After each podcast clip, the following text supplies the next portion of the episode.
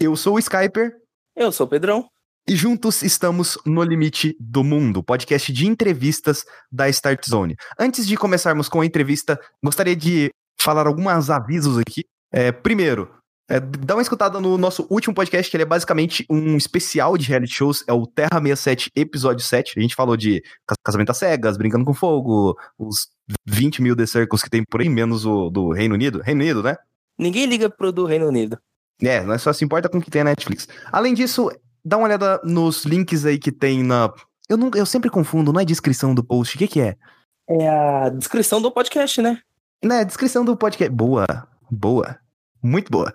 Na descrição do podcast você tem o nosso grupo do Telegram, que você pode ir lá trocar ideia com a gente. Tem também o nosso canal do YouTube, que é o Start Zone, se você pesquisar lá.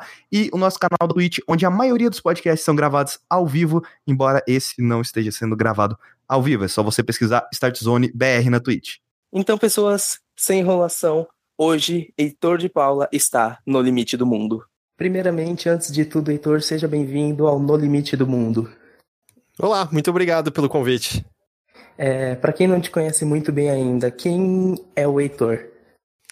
Ah, tá. É, bom, meu nome é Heitor de Paula. Eu trabalho na área de games aqui no Brasil desde. Uh, acho que desde 2009, mais ou menos, talvez 2010. Uh, com jornalismo de games, né? Mas eu tenho até dificuldade de chamar exatamente de jornalismo de games hoje em dia, porque eu acho que metamorfoseou muito uh, de anos para cá. Eu acho que mais lá no começo, trabalhando para o Arena IG, acho que era mais relacionado ao, ao, jornalismo, como a gente pensa em jornalismo, e hoje em dia acho que é muito mais opinativo barra entretenimento, com lives e coisa do tipo, uh, mas eu tô nessa área falando sobre videogames já tem mais ou menos uma década, então, passei justamente por Arena IG, passei por locais como Gamerview, uh, tive empreitadas independentes solo como no Electronic, e agora eu faço parte do Overloader, uh, sou um dos fundadores do Overloader e site do qual eu faço parte né, desde o início, que está na ativa desde 2014, desde setembro de 2014. E, cara, como é que você percebe a diferença, assim, do seu trampo desde aquela época que você estava lá no Arena IG para hoje em dia? Ah, putz, é... é muito diferente porque eu acho que o meio como, como um todo mudou. Do tipo, você ainda você ainda tem veículos que estão focados nessa coisa mais, ah, vamos dizer, tradicional informativa. Eles fazem as notícias diárias, eles fazem um, uh, ah, os seus reviews de todos os novos grandes lançamentos, e eu acho que era meio nisso que a gente era focado ali atrás. Mas eu acho que a principal coisa que mudou foi que a gente acho que entrou mais em sintonia com meio que a linguagem que se tornou dominante nesse meio, em que a cobertura em torno de jogos, e cobertura eu estou usando uma, sabe, toda uma, uma gama enorme de como você pode conceber a cobertura de um jogo, um, que em, leva em consideração que simplesmente botar, sabe, aquele quase documento, aqui está o review, pá, é isso que eu acho do jogo, acabou, é só um início da conversa e às vezes é só uma. É, se, se, se encerrar ali é meio pobre, a conversa é muito mais interessante quando ela é contínua e, e, se transforma, e eu acho que você consegue fazer isso quando você usa uma série de diferentes mídias para isso, você usa transmissão, você usa podcast, você usa vídeos, é, você tenta manter a conversa uh, corrente, você envolve outras pessoas da comunidade nisso, e eu acho que hoje em dia a gente está muito mais em sintonia com isso e mais apto a caminhar junto com essas transformações que se tornaram né, dominadoras no meio como um todo, do que quando a gente estava lá no IG lá atrás, que apesar de que era parte de um veículo que tinha uma estrutura, né, a gente tinha salários fixos no IG, tinha um estúdio profissional, era tudo muito mais engessado, né, porque você, quer ou não, tinha que uh, fazer parte daquele sistema como um todo e muitas vezes tinha que se dobrar o fato de que havia outras prioridades que não eram você.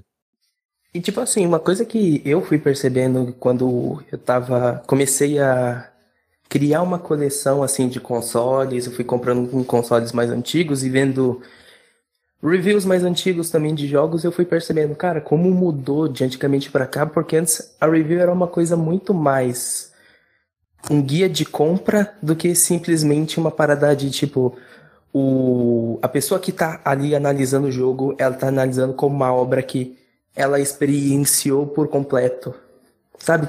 Eu uhum. senti uma diferença muito grande de, tipo, uma análise feita em 2008 para uma análise feita hoje em dia 2020. Ah, é um exercício muito divertido. Eu até volte mais atrás disso se você quiser ver o impacto ainda melhor. Eu, ah, no ano passado, eu, por conta de um trabalho que eu faço com a Editora Europa, eu, eu faço parte também da produção da, das edições da Old Gamer, né, aqueles catálogos, eu li todos os reviews de Dreamcast que a GameSpot publicou no tempo de vida do Dreamcast. E você, e recentemente tenho lido algumas outras coisas de GBA, de PlayStation 2, e você não só vê uma estrutura muito rígida, muito engessada, do tipo, o último parágrafo sempre vai ser sobre áudio, porque você tem que falar de todos os aspectos técnicos e não sobre a obra em si, mas né, eles picavam nos vários aspectos técnicos como se fosse um produto mesmo.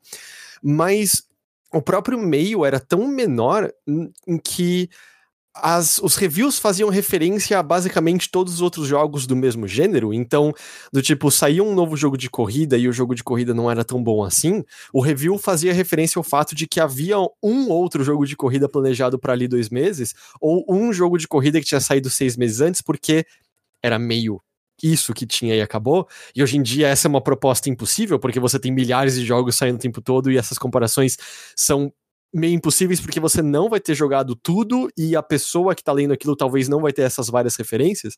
Então, tipo, isso mudou consideravelmente.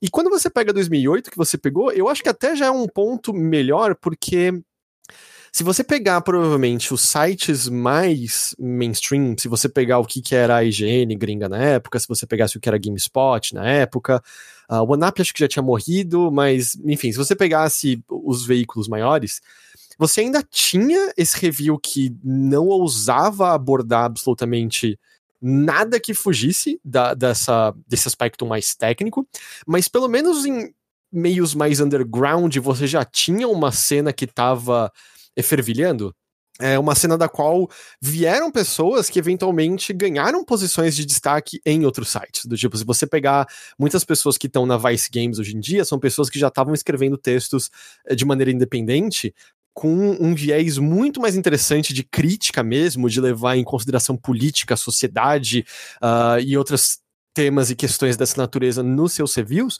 mas que eram muito mais apagados, porque não estavam no meio grande.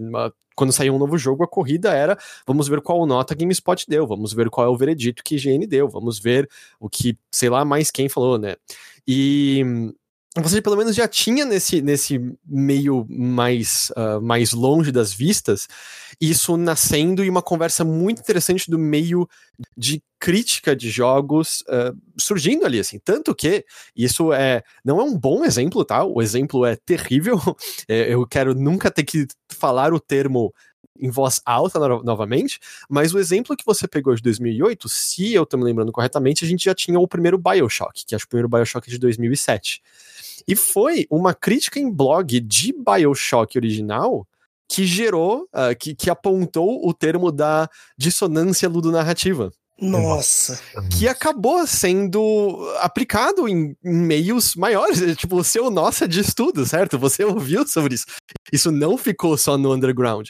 E, tipo, é um meio, eu, eu acho que já completamente ultrapassado. Eu acho que ele uh, tem diversos problemas. Acho que provavelmente o maior deles é o fato que justamente ele acaba picando o jogo em, em duas partes, achando que a história dele está, né, uh, num âmbito e, e as suas mecânicas em outro mas já estava surgindo justamente de um, de um meio de crítica independente que estava começando a vazar para os meios mais tradicionais, sabe? Então, assim, 2008 começa a ficar interessante. Eu acho que não à toa também, porque você também começa a ter uma cena de jogos indie aparecendo com maior força e você tem muito mais pessoalidade em jogos indie, a partir do momento que você tem men equipes menores fazendo jogos, uh, às vezes pessoas individuais, elas colocam muito mais de si ali e colocar mais de si torna o, a criação muito mais propensa a você ter discussões uh, mais ricas e variadas do que só de o ato de atirar é gostoso. E não me entenda mal, é importante você ressaltar que o ato de atirar é gostoso, porque tem jogos tá que aí, são. Né?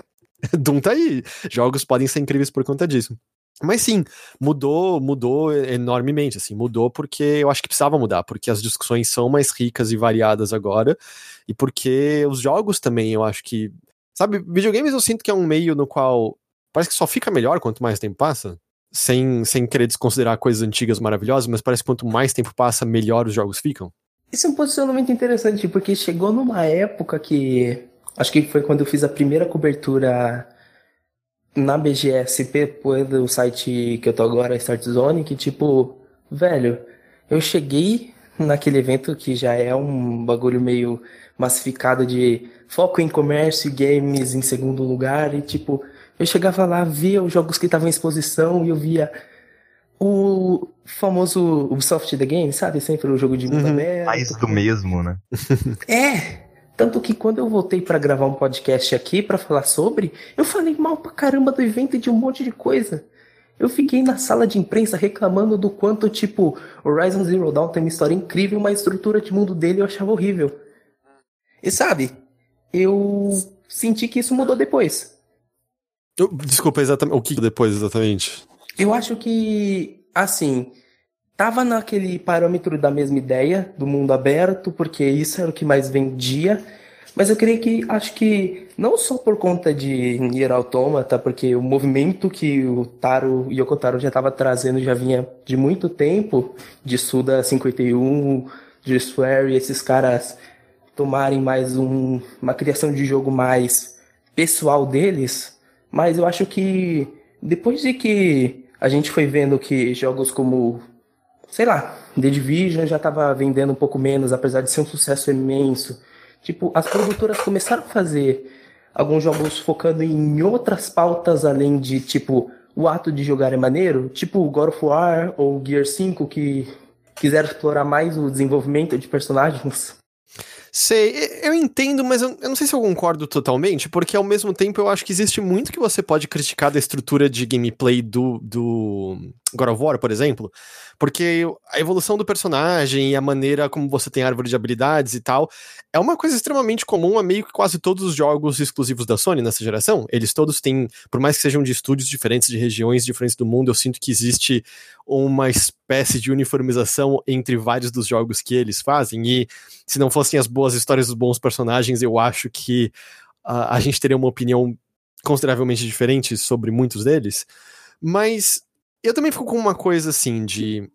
Eu entendo você estar cansado da fórmula, por exemplo, Ubisoft. Eu entendo. E, e, eu também me sinto cansado de muitos casos, apesar de que existem exceções. Eu amei, por exemplo, Assassin's Creed Odyssey.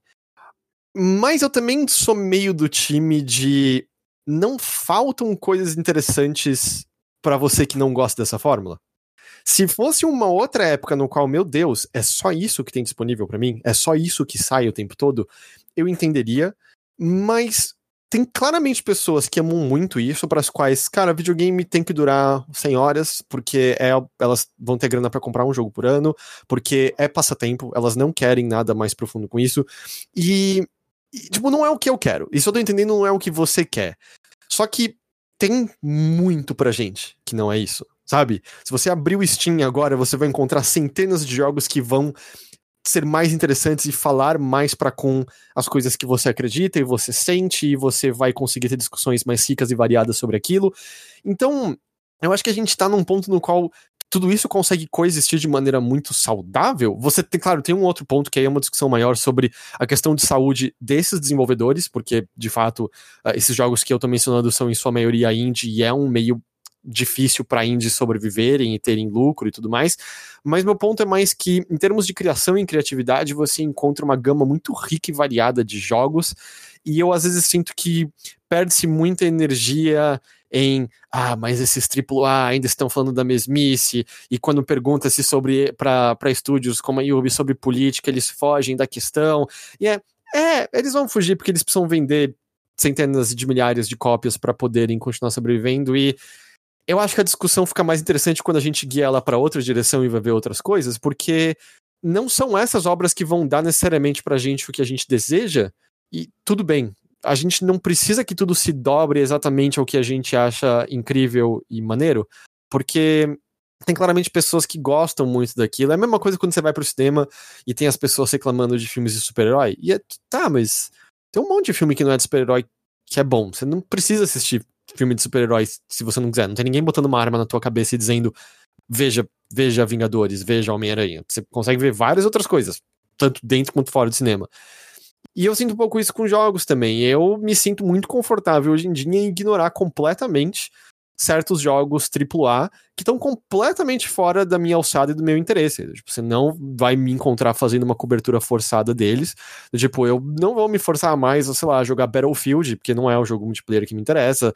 Eu não vou jogar as coisas do âmbito Ghost Recon da Ubisoft, porque eu não gosto delas no geral. E, e, tudo bem, porque eu tenho um monte de outras coisas que eu acho que eu posso depender minha energia e falar sobre, compartilhar experiências com outras pessoas, que eu acho que vão trazer discussões mais ricas. E essas pessoas, se elas querem saber sobre o jogo da Yubi, se elas querem saber sobre Battlefield, elas vão encontrar essa informação em diversos outros lugares de pessoas muito mais capazes uh, sobre o assunto do que eu jamais seria. Então, tipo, sei lá, é só meio let it be, sabe? Vamos para outro canto? Ainda mais que esses jogos grandes, assim, tipo Battlefield, você já tem Battlefield, Call of Duty, já tem veículos que cobrem especificamente esses jogos. Então, se você entra ali para falar sobre esse tipo de coisa, você fica muito superficial, sabe? Enquanto tem pessoas cobrindo. Pô, sai a atualização de Fortnite, aí a pessoa vai lá fazer um review do item novo do Fortnite, sabe? Uhum. Não à toa que você vê sites especializados surgindo sobre esse assunto, né? Eu me lembro de ouvir de gente já uh, que começou a trabalhar na área antes de mim sobre como eles sentiram isso a primeira vez com força com o lançamento de World of Warcraft. Quando eles uh, de ter uma pessoa no site escrevendo um artiguinho ou outro sobre o jogo, sites inteiros especializados surgindo sobre isso, e de repente, isso na GameSpot em si, por exemplo. Você ouve Jeff Gerstmann falando sobre isso, ele foi editor uh, da GameSpot. Quer dizer, ele estava na GameSpot tipo, desde o início, praticamente. Foi eventualmente editor da área de review ali, né? Ele foi demitido naquele. no grande imbróglio da análise dele sobre o Kane Lynch, né? Que foi eventualmente o que trouxe o início da Giant Bomb. E ele fala assim sobre o choque de de repente ter um site inteiro dedicado a isso e o artiguinho ou outro que havia na GameSpot meio que não servia para mais ninguém, porque o público que queria consumir o World of Warcraft queria na profundidade que você encontraria no site especializado sobre aquilo. E a pessoa que tá escrevendo sobre tudo e de repente escrevendo um artiguinho sobre World of Warcraft não vai nem conseguir tocar perto da profundidade que a pessoa deseja, da pessoa que só joga aquilo. E desde então você passa a ver isso com dezenas e dezenas de jogos, certo? Do tipo, por que, que você vai ver uma notícia de LoL num site que escreve sobre tudo? Se você joga LoL, você provavelmente, presumindo que você tem interesse nisso, você tá entrando em sites dedicados a esporte, dedicados a LoL, sabe? Dedicados a Dota, dedicados a Rainbow Six Siege. São só algumas notícias maiores. E Fortnite você vê em todo lugar, porque dá clique pra cacete. Porque o jogo é gigantesco e dá clique pra caramba. Mas mesmo Fortnite, pelo que eu tenho ouvido, já não tá mais dando tanto clique para sites gerais como no passado, porque eu não sei se vocês acessavam, mas tinha, tinha uma época que, sei lá, você entrava na homepage do Polygon e literalmente todas as chamadas eram de Fortnite. Todas, todas, todas. Que dava clique pra caralho e é isso que eles precisavam para sobreviver. Tipo, ei, faça o que você precisa pra sobreviver porque não é um meio, meio fácil. Mas é mais por isso, entende? E é doido a gente parar pra pensar nisso porque eu e o Skyper, a gente costuma no grupo, a gente questiona muito hoje não esse negócio de ah, é, que passa game tag, esses negócios que a gente acha idiota, mas tipo, o jornalismo de games hoje em dia é uma coisa tão diferente que tipo ele mal se assemelha ao jornalismo político ou qualquer outro, porque ele hoje em dia parece que se tornou muito mais um negócio de tipo quase como se fosse parecido com um produtor de conteúdo de YouTube ou de podcast, que é o um negócio de você tem uma demanda você vai produzir um conteúdo para aquele pessoal X. Se tem uma nova moda, reformula todo o plano e vamos lançar conteúdo sobre aquela moda do momento. Isso você diz mais especificamente, por exemplo, criadores de YouTube e coisas assim? Não, tipo o próprio exemplo que você usou da Polygon com Fortnite, de tipo, hum. é, o, o site, ele viu que era um negócio que uma notícia ou outra já estava dando clique bastante, eles começaram a focar bastante naquilo, porque era aquilo que tava dando clique, porque obviamente muitas pessoas estavam jogando Fortnite naquele momento e tipo. É, parece que esse negócio que você falou de tipo, tanto no YouTube rola de pessoas se especializarem num jogo só. Então, tipo, A diferença entre o jornalismo de games, pelo menos na visão que eu tenho hoje em dia, para um produtor de conteúdo de podcasts, de YouTube, tá ficando um pouquinho me menor, sabe? Uhum. Tá, assim.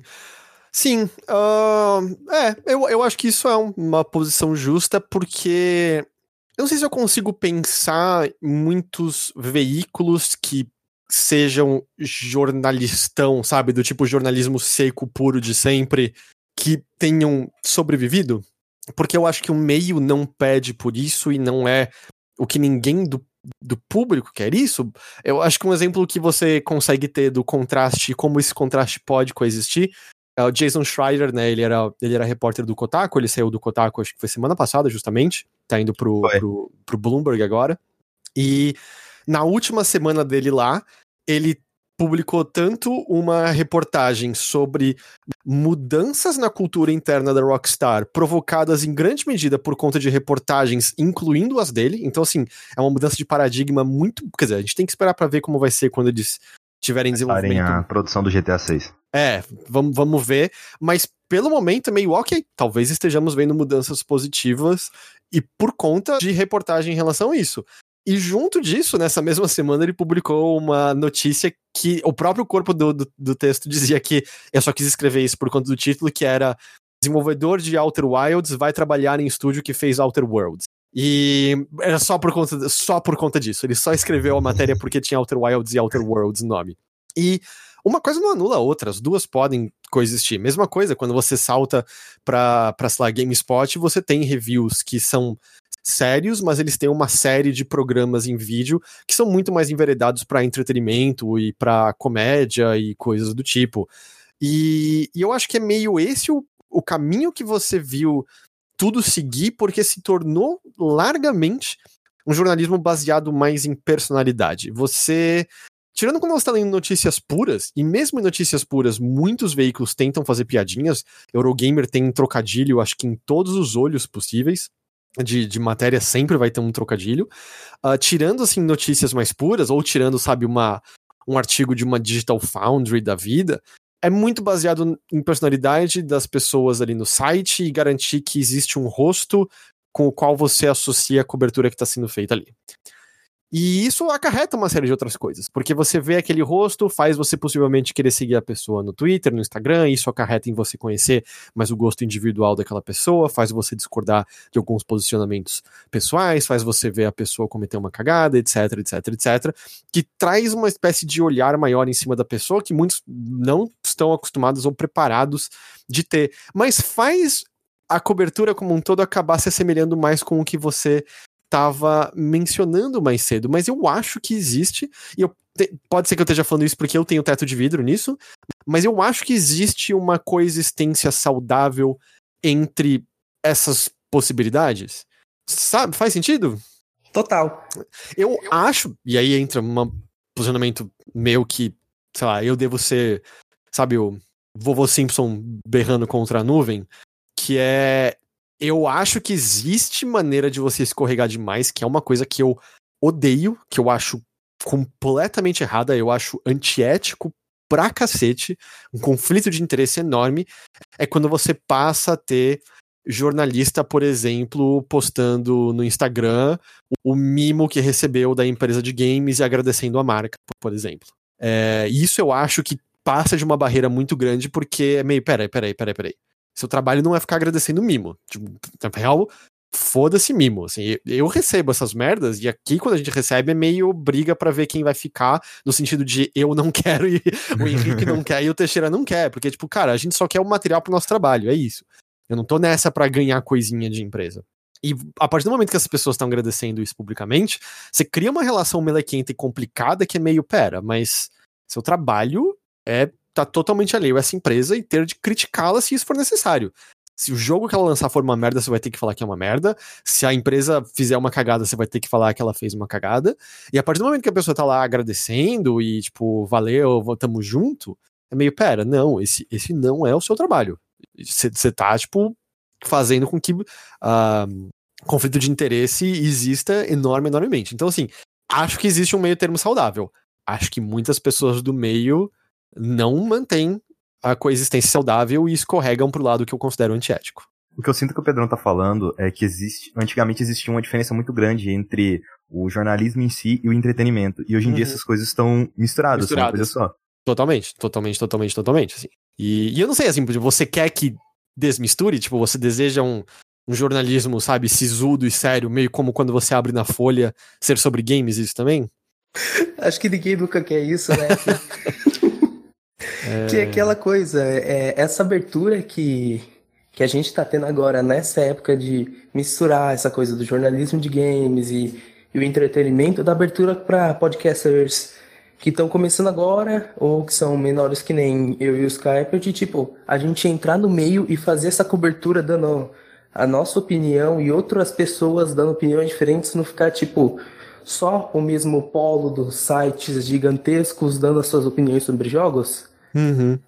Então, tipo, cria essa coisa de, ok, a gente vai ver textos muito mais diferentes agora, porque a partir do momento que todo mundo tem essa liberdade de criar um conteúdo, você provavelmente vai ver uma análise de um jogo que não vai abordar gameplay nem nada, só vai abordar o sentimento daquela pessoa com a história daquele jogo. Sim, sim, definitivamente. Aliás, isso, isso é uma coisa que faz muito sentido, né? Que você falou, ah, tem influenciadores, assim, produtores agradecendo empresas por mandarem as coisas para eles. Isso faz muito sentido, porque é igual, ah, nós dois, eu e Pedrão somos pessoas mais desconhecidas no meio, então uma empresa reconheceu a gente, a gente acaba se sentindo alegre, feliz e quer compartilhar aquilo com as outras pessoas. A gente tem essa cultura de querer compartilhar tudo, sabe? Uhum. E aí fica muito estranho a relação entre o veículo e a empresa, tem que saber separar muito bem, e tem gente que não vai, não vai saber fazer isso. Sabe? Não, definitivamente. E mesmo que eu acho que, vamos dizer, inconsciente, eu é muito normal você ver, uh, mesmo jornalistas, de sair algum jogo muito esperado e, e a pessoa tem, sei lá, por exemplo, uma crítica super positiva e dá dois meses e os comentários dela sobre o jogo são totalmente negativos. E opiniões mudam. Às vezes você para pra pensar mais sobre o jogo posteriormente, conversa com mais pessoas, isso muda. Mas tem muitas vezes que é meio. Pera, mas conversando com você agora você não gostou de nada, nada, nada. Como é possível que naquela ocasião você só tinha coisas positivas a dizer? E eu não acho que a pessoa tá sendo desonesta propositadamente, sabe? Mas nisso, e aí, Pedrão, acho que voltando no que você fala, onde eu acho que a barreira do jornalismo mais sério acaba sendo um pouco necessária é, um, você deveria ter editores mais experientes e conscientes disso, meio que botando freio em algumas coisas. Você não tem quase ninguém experiente uh, no, no, meio. E mesmo os mais experientes, muitos deles são os que mais estão dobrados a isso, porque você tem poucas oportunidades no meio e você não quer perdê-las de, de maneira nenhuma. Mas, além de tudo, você também tem muitas pessoas independentes, completamente, começaram do zero, sabe? Tipo, se você tá lá é, isso não, é nenhum, não quero fazer nenhum ataque específico a, do tipo, ah, criador de conteúdo do YouTube, até porque tem. que não falta é criador de conteúdo fazendo trabalho mil vezes melhor do que gente de veículo grande de, de jornalismo. Mas você começou lá sozinho e de repente você começa a ganhar um monte de assinantes, de repente a empresa X aparece querendo te dar oportunidade. É óbvio que você vai ficar deslumbrado com isso. É óbvio. E não tem nenhuma outra pessoa ali junto para meio. Calma, sabe? A sua voz, a sua independência é mais importante do que isso. E muitos, muitos, muitos não vão se dobrar a, a meio que se passar a ser falso sobre o que eles sentem, mas é um risco que você vai correr o tempo todo com não havendo mais uma estrutura de jornalismo tradicional, uma redação e coisa do tipo. E é uma diferença que eu senti bastante. Eu não sei você, Skyper, que você sempre continuou aqui. Teve uma época que eu tracei um rumo solo e fui para outros sites antes de voltar para cá. Eu fiz parte de uma redação com editores, com pessoas lá que tipo, ó, isso aqui não tá legal, isso aqui não tá não sei o quê. Eu já tinha a experiência que eu tinha aqui com o Skype, que a gente com o tempo a gente foi conversando e a gente parou para pensar, ó, nos podcasts não é legal a gente chegar e ficar, obrigado assessoria tal por ter mandado o jogo. Pera aí, uhum. esse aqui é o nosso trabalho, eles estão fazendo o trabalho da gente. Sim, a gente está tendo reconhecimento como um portal que vai fazer a cobertura desse jogo.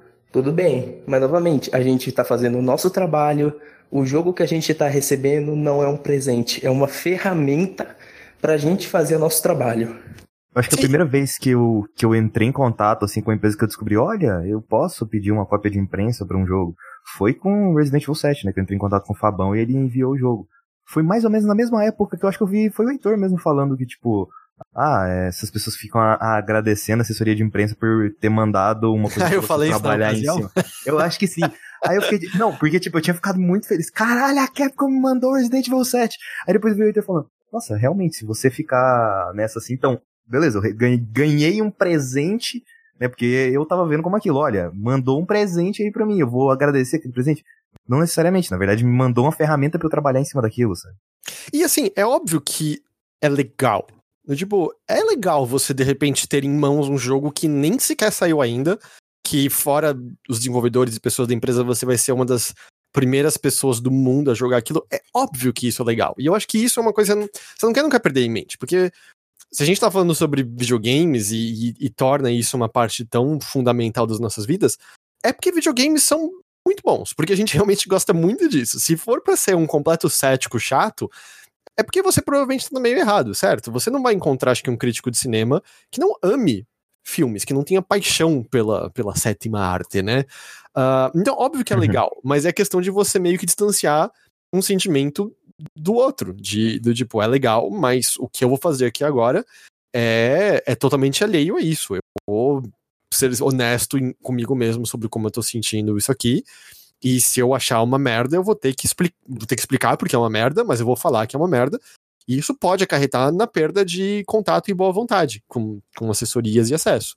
E tudo bem, faz parte do negócio. É, às vezes isso vai acontecer e você vai mudar a sua cobertura em relação a isso. E você vai tentar pensar numa coisa diferente para falar sobre o jogo ou num, num, num outro momento. Mas é isso, assim, tipo, nenhuma assessoria deve nada a você e você não deve nada fora ser honesto consigo mesmo sobre como você se sente em relação a, ao que você jogou.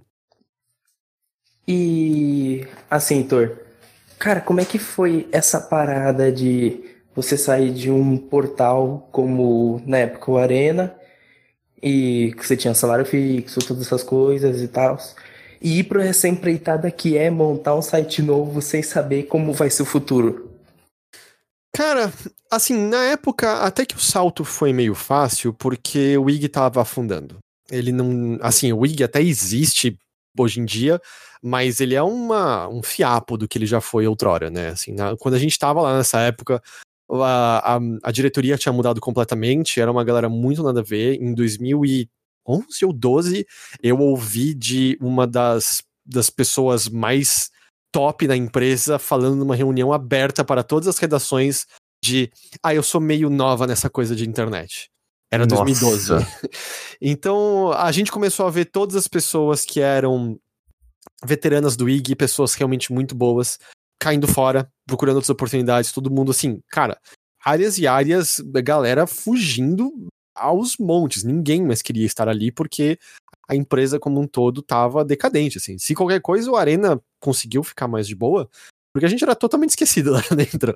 tipo, as redações verdadeiras e importantes que realmente traziam muito dinheiro pro IG, como, sei lá, o Último Segundo, ou era, acho que era delas que chamava, que era meio que a parte feminina e tal, ficavam todos num andar, acho que eles ficavam, tipo, sei lá, no oitavo andar, e a gente ficava esquecido no térreo junto com o TVIG, e era isso, assim, tipo, a gente tava esquecido num cantinho. É, o, o resto do, do pessoal do jornalismo tá ali naquela salinha ali, ó. E o lance é que dava uma liberdade enorme pra gente. A gente podia fazer o que a gente bem quisesse, a gente podia encher a cara gravando podcasts, e não tinha ninguém do IG que sequer tava notando isso. E então, tipo, deu uma certa liberdade pra gente, mas lá em 2013 já tava bem claro que era, cara, não tem mais muito futuro isso aqui. E desde então a gente já tava tendo conversas, pensando coisas e tudo mais. Até que quando meio que chegou a hora que os três começaram a conversar de, de tentar fazer alguma nova coisa, é, não foi tão assustador. E junto disso, eu sou um moleque privilegiado, mimado do caralho. Tipo, eu tinha dinheiro guardado até porque eu morava com os meus pais e então, assim, eu tava seguro porque, é, porque, sei lá, eu tinha privilégios e na época eu nem me dava conta disso exatamente. Então, o meu salto foi muito menos assustador porque eu tinha um monte de colchão me esperando uh, onde cair. E. Mas no começo do Over, assim, eu diria que acho que foi. Eu não lembro quanto tempo demorou pra gente lançar a nossa campanha de financiamento. Eu sei que foi em torno de 20 episódios. Vocês lançam um episódio por semana, deve ter sido o quê? a matemática não é comigo. Vamos dizer um ano depois, assim. E nesse primeiro ano teve alguns momentos que foi meio, ok, eu não sei se vai dar para manter isso aqui a longo prazo. E, e eventualmente deu certo, a campanha de financiamento deu bastante certo. É, a gente deu muita sorte também de ter pego bem o início, acho que, do bom das, das campanhas de financiamento coletivo. Eu acho que se a gente tivesse esperado mais para lançá-la, a gente não, não acho que conseguiria os números que a gente conseguiu.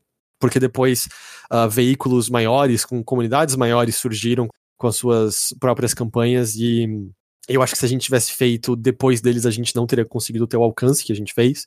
E eu acho que também teve um período inicial de estabelecimento de uma nova voz, porque foi muito normal, assim, nesse primeiro ano inteiro, nesse dois anos, assim, as pessoas ainda desejando muito o Games on the Rocks, que era o podcast lá do IG. E era meio. A gente dizendo, cara, não é mais o Games on the Rocks. Como eu mencionei, assim, o Games on the Rocks tinha a característica que a gente bebia enquanto gravava. E eu acho que era uma coisa daquela época. Eu, eu nem sequer mais bebo, mas quanto mais, tipo, gra beber gravando, eu não vejo graça nenhuma. Eu acho que é só meio juvenil. Eu acho que foi algo que fez muito sentido na época do IG, eu acho que não tem menor graça hoje em dia. Ainda tinham as pessoas que, que todos os episódios era tipo, cadê o Dogão? Cadê o Corraine? Era tipo, cara, esse site surgiu como nós três. Na época o Corra tava em Manaus, se eu não tô enganado. O, Corra, o, o Dogão tava totalmente focado na revista do PlayStation. E a gente tava muito assim ainda tentando estabelecer que o Overloader éramos nós três, eu, Rick e Teixeira. E muitas pessoas ficavam saudosistas de, de uma outra coisa, de, de, de, uma época que elas gostavam muito e tudo mais. Então eu diria que assim, esse início que foi mais turbulento até a gente conseguir se estabelecer e começar a fazer coisas diferentes, até haver uma, um conflito maior com o dinheiro que entrava todo mês. Uh, e, e eu diria que assim, faz. Eu vou dizer que faz um ano que eu finalmente comecei a me sentir um pouco mais tranquilo, porque tem o dinheiro das campanhas de financiamento coletivo, a gente anda conseguindo vender uh, publicidade, tem o dinheiro que entra da Twitch, eu faço freelas fora do Overloader, e foi então agora do tipo, vamos dizer, cinco anos depois do início do site que foi a primeira vez que eu senti que eu consegui respirar e dizer eu me sinto mais tranquilo em relação ao mês que vem, porque todo esse tempo até então, esse definitivamente não era o caso. Eu vejo o André do Jogabilidade falando algumas vezes que, tipo, ele, mesmo se assim, ele tem medo, sabe? Por mais que a campanha dele seja um sucesso, ele tem medo de, do nada, ele acordar e não ter ninguém mais lá, sabe? Ninguém pra Defin escutar eles. Definitivamente. Eu acho que tem um monte de coisa nisso, né? Tem um pouco de síndrome de impostor, porque uh, acho que todos nós temos, e eu, de verdade, eu não tenho dúvida nenhuma, assim, de que se a gente tem uma campanha de financiamento uh, bem estabelecida, se a gente tem uma comunidade bem estabelecida, em sua maioria foi sorte. Foi, foi pura, pura sorte, porque tem um monte de outras pessoas que poderiam estar exatamente na mesma posição que a gente, tão ou mais competentes quanto a gente, assim, sem, sem dúvida alguma, alguma, alguma. E, e aí eu acho que esse tipo de insegurança, tipo, faz com que você sempre ache que, cara, amanhã eu vou acordar e as pessoas vão ter descoberto que eu sou uma farsa e a minha campanha vai estar completamente zerada. E é isso aí por essa etapa aqui da vida, vamos fazer outra coisa a partir de agora, porque descobriram a verdade. E eu não acho que esse sentimento vai embora algum dia, eu acho que ele vai, vai andar junto eternamente, mas eventualmente você aprende a, a conviver com isso. E é doido pensar nisso, nessa questão de você produzir conteúdo e. Uau, tem gente do outro lado que tá ouvindo eu falar até quando eu falo merda, sabe? Do tipo, a gente recentemente faz, acho que vai fazer um ano que a gente fez o nosso grupo do Telegram pros ouvintes. Menos que isso.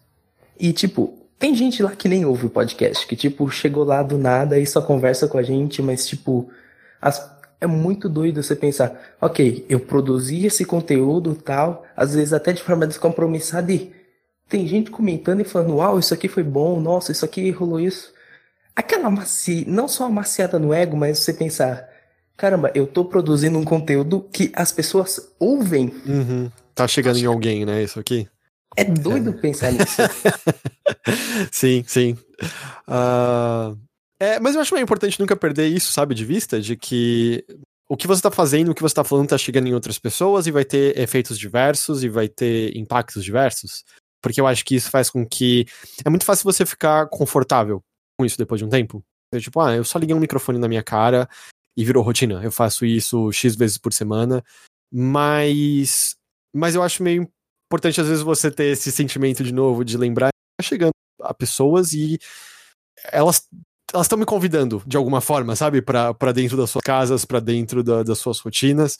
E eu não tô dizendo com isso que você tem que se podar, que você tem que deixar de falar uh, o que você acha que você deve falar, mas eu acho meio importante você ter com consciência essa responsabilidade, porque pessoas com experiências muito variadas, pessoas com vivências muito variadas, pessoas com perspectivas muito variadas vão estar tá ouvindo o que você está falando e mais do que isso, elas vão estar tá ouvindo. Hum, como colocar? Elas vão estar tá ouvindo meio que de braços abertos com, com seriedade, do tipo, dispostas a aceitar o que você está dizendo. É muito diferente de quando você tinha a televisão ligada no domingo e o Faustão tava lá no fundo. O Faustão era a voz que você tava ouvindo, mas você não tava prestando atenção nele, você prestava atenção quando começava a vídeo cacetada. É... E eu acho que isso é meio importante você ter meio em mente sempre. Porque às vezes coisas que você falar, que você acha que são completamente inócuas, podem afetar pessoas de maneiras inesperadas. Assim, eu já tive. Sei lá, eu me lembro de. Eu fiz algum comentário meio piada sobre a inevitabilidade das nossas mortes e que nós vamos todos morrer. e, e uma pessoa veio falar: Cara, você me provocou um ataque de ansiedade horrível quando eu tava ouvindo isso. E é meio. Hum, eu preciso ter consciência disso, porque o meu comentário foi só, tipo, nem foi bom humor, assim, foi só um comentário totalmente solto, eu não tava promovendo uma discussão maior sobre a nossa mortalidade e a consciência de sermos seres que existimos sempre sabendo da nossa finalidade. Soltei isso do meio do nada numa, num que a pessoa achava que ela ia ouvir sobre videogames e afetou ela de uma certa maneira. Eu preciso ter responsabilidade, eu preciso arcar com as consequências disso e meio que tomar cuidado. O melhor que você pode fazer depois é isso, tipo, tomar cuidado para não ter esses deslizes uh, novamente.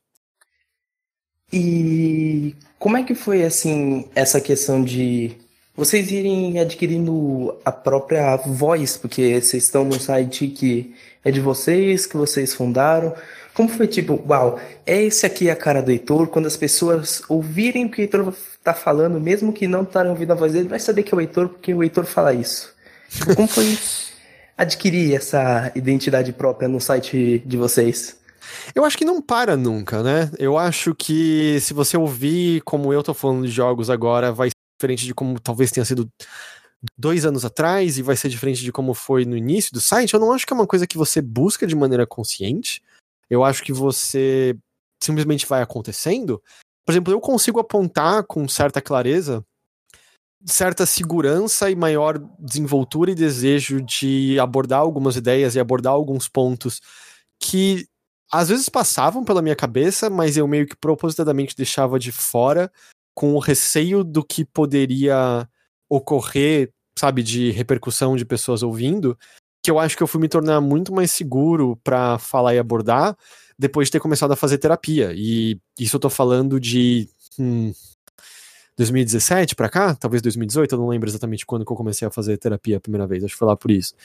E tipo, é uma mudança que eu não esperava, sabe? Mas foi uma mudança que em retrospectiva eu fui sentindo, que foi relacionado muito mais a como eu me senti em relação comigo mesmo, e eu acho que transparece em como você pensa sobre obras e como você as aborda, a diversificar o tipo de coisas que eu lia e ouvia sobre também acaba tendo isso. Então, eu não acho que é o tipo de coisa que você coloca um alvo específico e diz é isso que eu almejo dizer, eu acho que todo mundo tem uma espécie de idealização do tipo de pessoa que gostaria de ser, e eu acho que isso talvez acaba te servindo como uma espécie de guia para meio que te nortear de alguma forma. É, de fazer você chegar num lugar que você deseja chegar, seja por motivos concretos ou abstratos, e no processo, a maneira como você observa as coisas vai mudar, e por consequência, a maneira como você fala as coisas vai mudar. Eu acho que a única coisa mais importante é meio estar tá completamente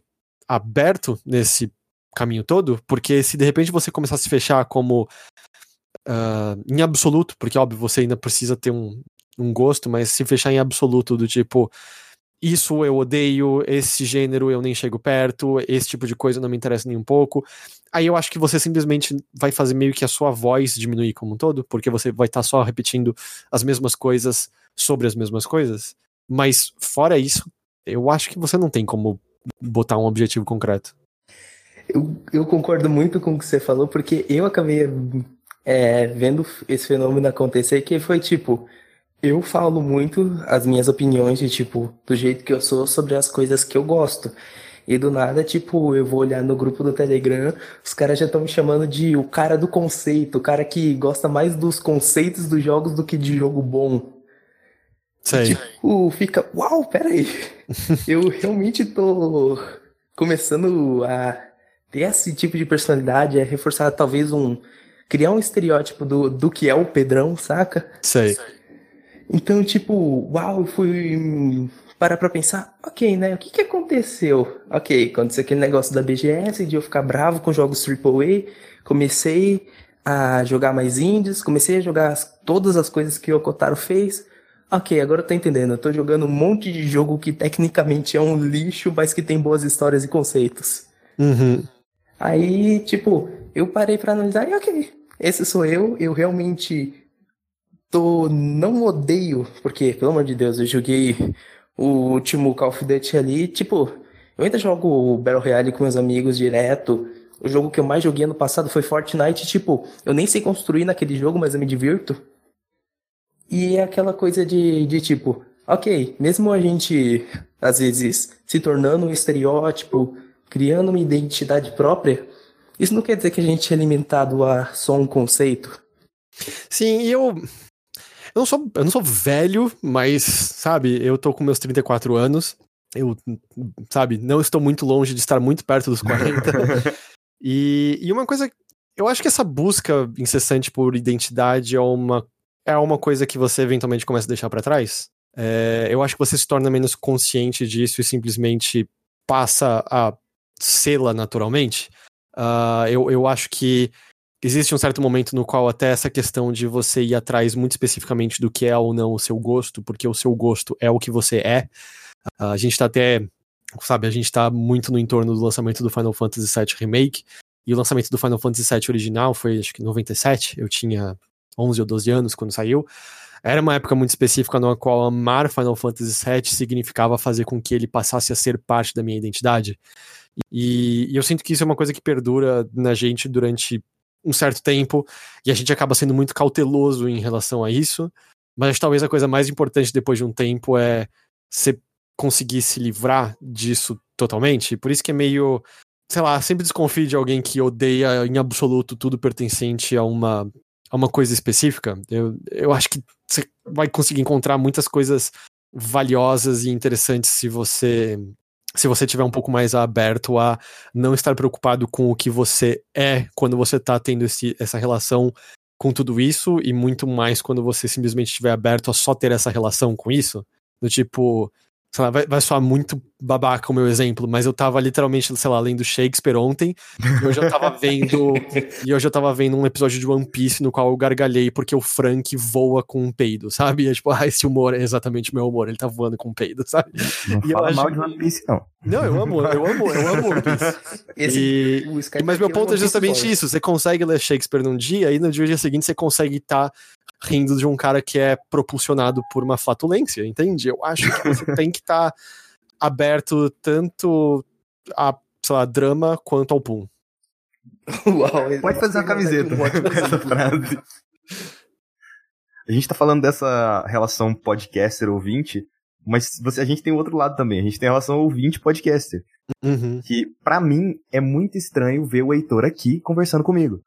Porque eu escuto Overloader, acho que desde 2016, que tem quatro anos aí, e tipo, já virei noite escutando os três, né, o Teixeira, o Overloader e o Rick, conversando sobre coisas aleatórias. Mas é, eu, eu entendo esse choque inicial, mas, é, tipo, eu acho que ele passa depois. Eu acho que uma das coisas legais também da do que talvez a única coisa legal que a gente tem em relação a redes sociais hoje em dia, dado a quantidade de merda que veio junto delas, mas é meio como a gente de repente teve essa abertura a essas. Eu não sou famoso de nenhuma maneira, só pra deixar claro, eu não sou conhecido de uma, uma maneira, mas só pra estabelecer a relação de como essas figuras que a gente só tinha relação através de coisas que elas fizeram, de repente a gente tem uma entrada nas suas vidas pessoais, e você tem esse choque que é. É, é meio que todo mundo, né? Olha, o Heitor é um ser humano. É, todo Ele mundo caga existe. todos os dias que nem a gente, sabe? O Skyper precisa de uma BGS. A partir do momento que ele entrar numa sala de imprensa e conversar com todos os jornalistas ali, ok, né? Tamo todos no mesmo Eu moro em barco. Goiânia, velho. A gente é no meio do mato, sabe? É E muito tem- difícil pra uma BGS. E tem o outro lado também, né? A gente, eu não sei, a gente começou a perceber a quantidade de pessoas que eram babacas, do tipo, essa semana a gente descobriu que o Kiko não acredita no Covid-19, sabe? Que ele É acha sério? que é um. É, ele acha que é uma conspiração do Bill Gates e que a doença é Meu causada por antenas de Deus. 5G. Então é meio. Ei, eu gostava mais do. É, é Carlos Vila, Vila, Vilagano? Vilagrano? É, o Villagrán. É, eu acho que eu gostava mais dele quando ele só inflava as bochechas e falava cálice, cálice, cálice. É, então, assim, tem, tem os dois lados disso, com certeza. É, aquela coisa de tipo. Pra, o podcast em si é uma mídia que é interessante demais, porque talvez ela passe aquele sentimento um pouco do que ra- programas de rádio passavam, não no mesmo jeito, mas tipo, você tá ouvindo uma conversa de galera que são todo mundo amigo ali, conversando com alguma coisa, às vezes conversando sobre nada e dando gargalhada, e você ouve aquilo toda semana por tanto tempo que dá aquele sentimento de tipo, eu faço parte daquela galera. É uma, é uma imagem que, eu não sei se chegou a Clava aqui. É um garoto sentado no chão tomando sorvete do lado de um pôster no qual tem um monte de garotas dando risada ele tá dando risada junto, e aí o texto era eu, é, eu ouvindo podcast, sabe? Que é meio isso. É, é o que eles chamam de, de relação parasocial, né? No qual você existe essa, essa amizade, essa relação criada, mas é criada unilateralmente, porque as pessoas que você tá ali do outro lado não conhecem você individualmente, certo? E a gente tenta, volta e meia, meio que diminuir essa barreira, não à toa a gente faz com constância as festas do, site, sabe? Justamente para trazer proximidade da- das pessoas, poder estar mais perto dessa comunidade, po- poder conversar com todo mundo, a, poder justamente quebrar essa barreira de só você me ouve e acabou. Ah, até porque, em grande medida, é meio, cara, são, são essas pessoas que fazem a gente poder fazer o que a gente faz. Elas estão, não é maneira de dizer, elas estão literalmente dando dinheiro pra gente todo mês. Mas também dá pra você ter relações é, perigosas disso, né? Você tem, às vezes, pessoas que acabam se perdendo na ideia de serem amigas de youtubers grandes, de influenciadores grandes, e comprarem também a ideia de estilo de vida delas, né? Comprarem a ideia de. Uau, a vida dessa pessoa é incrível, é maravilhosa, é tudo perfeito, mas na minha não é assim. Se ao menos eu fosse essa pessoa, se ao menos eu fosse ela. Então tem um monte de coisa também nociva no meio que eu acho que existe um cuidado muito grande que é necessário ser tomado entre todos. Que é aquela questão que a gente já tava conversando antes, né? É todo mundo ser humano. A gente tá nesse meio, a gente ouve a, quem é ouvinte, ouve as pessoas do outro lado e tal, às vezes idealiza uma coisa, mas é todo mundo ser humano, mesmo jeito que talvez aqueles podcasters que a pessoa ouve é, tem uma conversa super engajada, super assim, engraçada, você poderia ter com seus amigos no bar tranquilamente, sabe? É um Uhum. negócio de tipo. É que o podcast traz uma proximidade que é aquela coisa, você coloca no seu fone de ouvido, você ouve lá, às vezes você tá em atividades cotidianas ou jogando videogame e você tá lá ouvindo.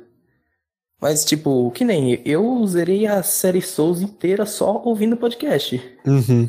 Eu conheci podcast eu co- começando a jogar Bloodborne. Tipo, uau, eu tô com esse jogo que é difícil, vou morrer um monte de vezes. O que que eu faço? Conheci podcasts, olha que coisa.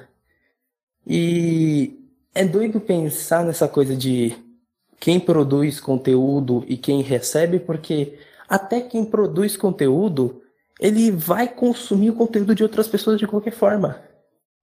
Então tá todo mundo realmente no mesmo barco, sabe? Mesmo que a pessoa não consuma, tipo, vai, o YouTube do Brasil consuma mais youtubers americanos. Qualquer pessoa, até os youtubers ou qualquer outra pessoa, consome conteúdo da mesma forma que produz. Sim, sim, definitivamente. E eu, eu não sei, assim, eu, eu sinto às vezes que você acaba se aproximando mais até da, da pessoa que tem o canal pequeno, sabe? Da pessoa que não tem um grande alcance de público, porque você sente que é meio só eu descobri isso aqui por enquanto, sabe? Era meio como. Eu, eu não sei se vocês tiveram essa experiência, mas era meio como quando você descobria uma banda nova e ia comprar o álbum daquela banda e, e era meio você sentia a pessoa mais legal do mundo porque você achava que só você estava ouvindo aquilo.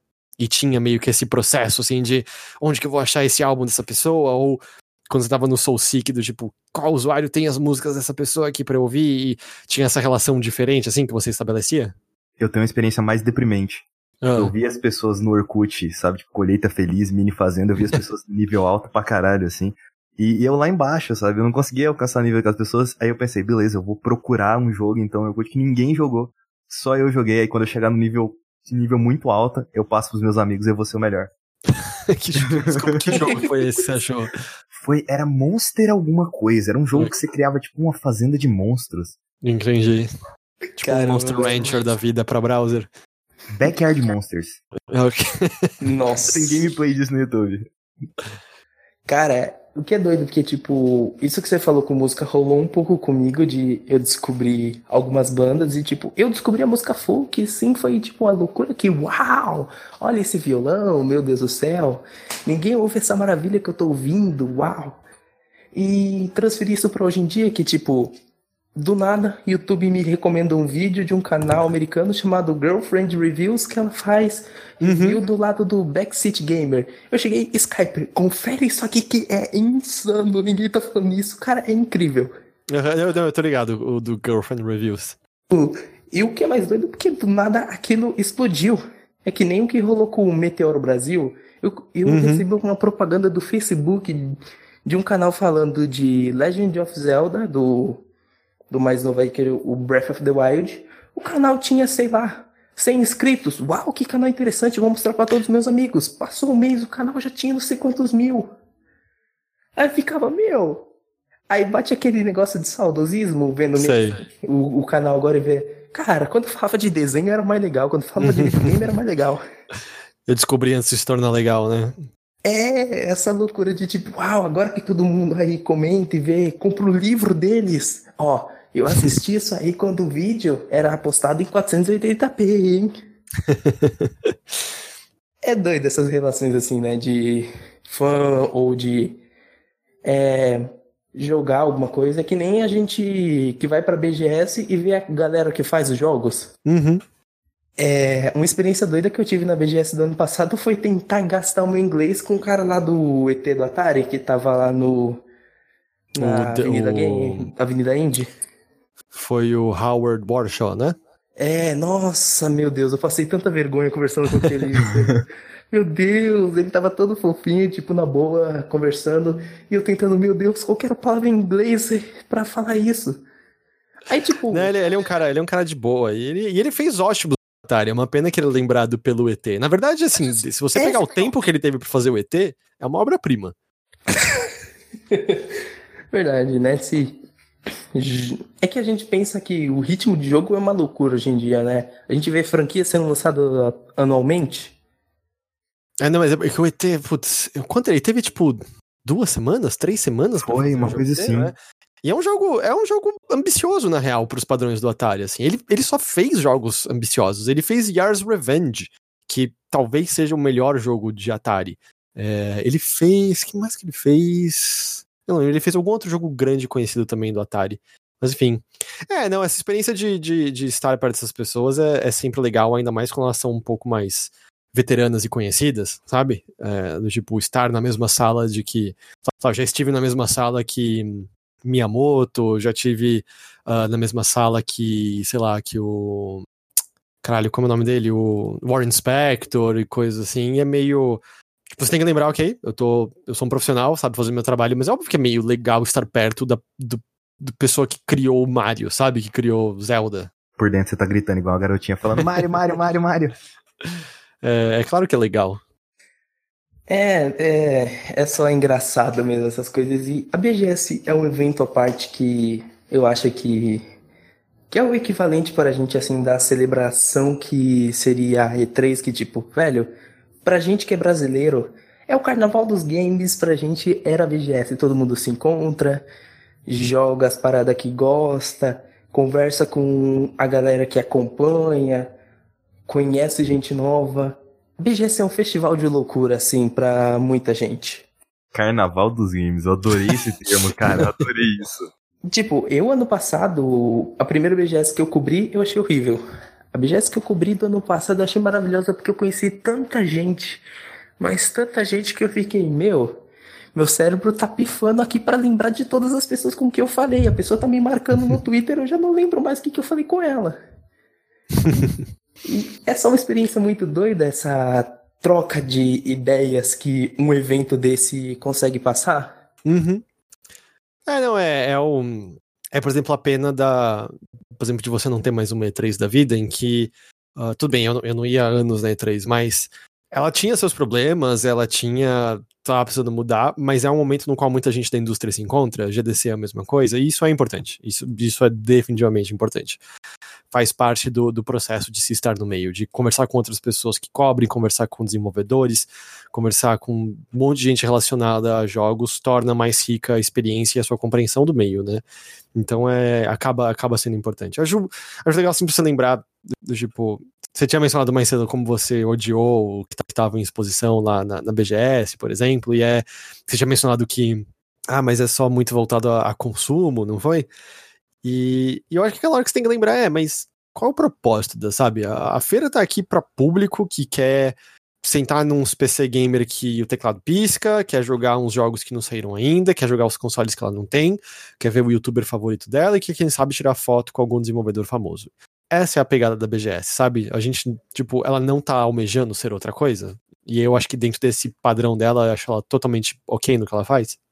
E é nesse momento que, por exemplo, quando eu tive a primeira cobertura da BGS, eu me vi aproveitando mais o Big, que era tipo, uau, essa galera brasileira que tá produzindo as paradas, eu tenho uma conversa 100% franca com a pessoa, eu tô jogando o jogo dela, eu já falo, isso aqui é incrível, ou uma dica, isso aqui talvez possa melhorar e tal. Você tem aquele diálogo mais fácil até e ao mesmo tempo talvez mais sincero. É mais pessoal, né? É.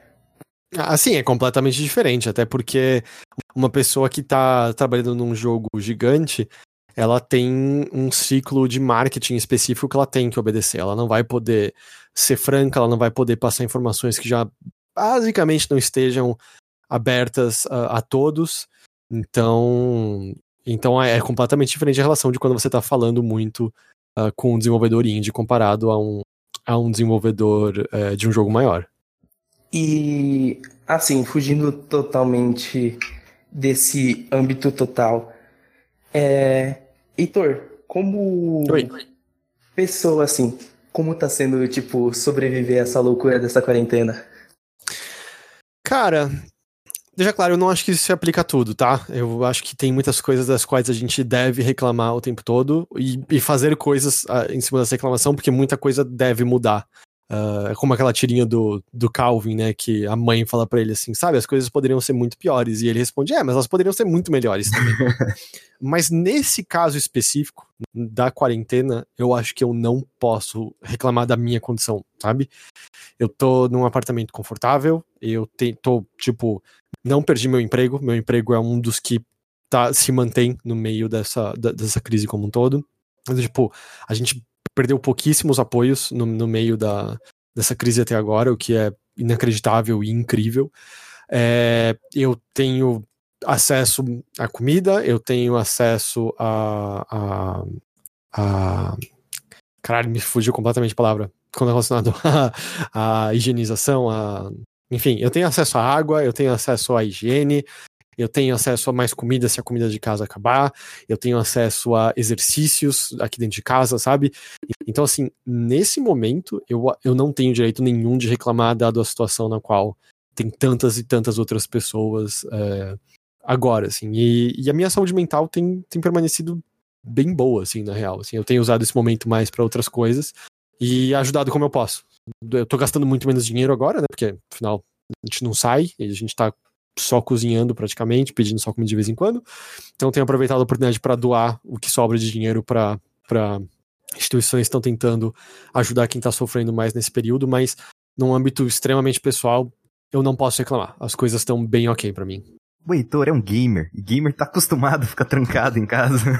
Nossa. É, é claro que eu sinto falta, sabe? Eu saía muito para comer com a minha esposa, eu sinto falta de, de encontrar amigos pessoalmente.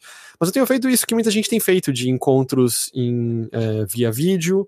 Uh, o Animal Crossing, que saiu, assim, vamos dizer, logo antes de, de muitas pessoas entrarem em quarentena total, tem sido uma distração muito boa de ligar áudio em Discord em grupo e todo mundo jogando e se visitando e trocando ideia e tal. Então eu tenho feito, sabe, tudo isso possível, mas eu, eu me sinto eu me sinto tranquilo. Que assim, é Eu tenho perguntado isso para bastante gente, porque, primeiro, que cada um tem a sua própria vivência, sua convivência. E, tipo, tem muitas pessoas que estão levando uma boa, outros já estão tendo mais problemas, que nem eu acho que eu teria mais problema que, assim, para explicar para quem ouve a gente, eu sou um açougueiro também, meu segundo emprego é um açougue, então meio que eu sou um daqueles empregos que não param. Uhum. Ele é É, essencial. serviço essencial, é.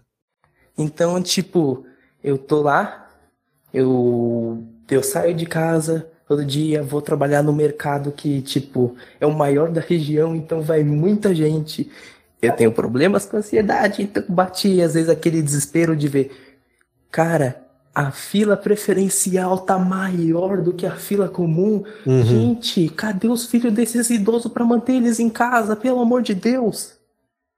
E, tipo, eu olhando assim no lugar onde eu trabalho e vendo gente falando: Nossa, mês que vem a quarentena já acaba, vamos poder sair, abraçar as pessoas. Eu fico: Gente, não rolou quarentena, não. Ninguém tá em casa quase. Tipo, eu não posso ignorar também que tem pessoas que não tem como ficar em casa. Que, tipo, tem empregos que às vezes, ou o chefe daquele ultimato de, ou se você ficar em casa, você vai ser demitido e é isso. Uhum. Mas também tem pessoas que têm a oportunidade que, que de ficar em casa, que eu vejo, tipo, no barzinho tomando uma, meu querido, esse não é o momento de tomar uma do barzinho. Pede no iFood ou no Rappi, ou engradado.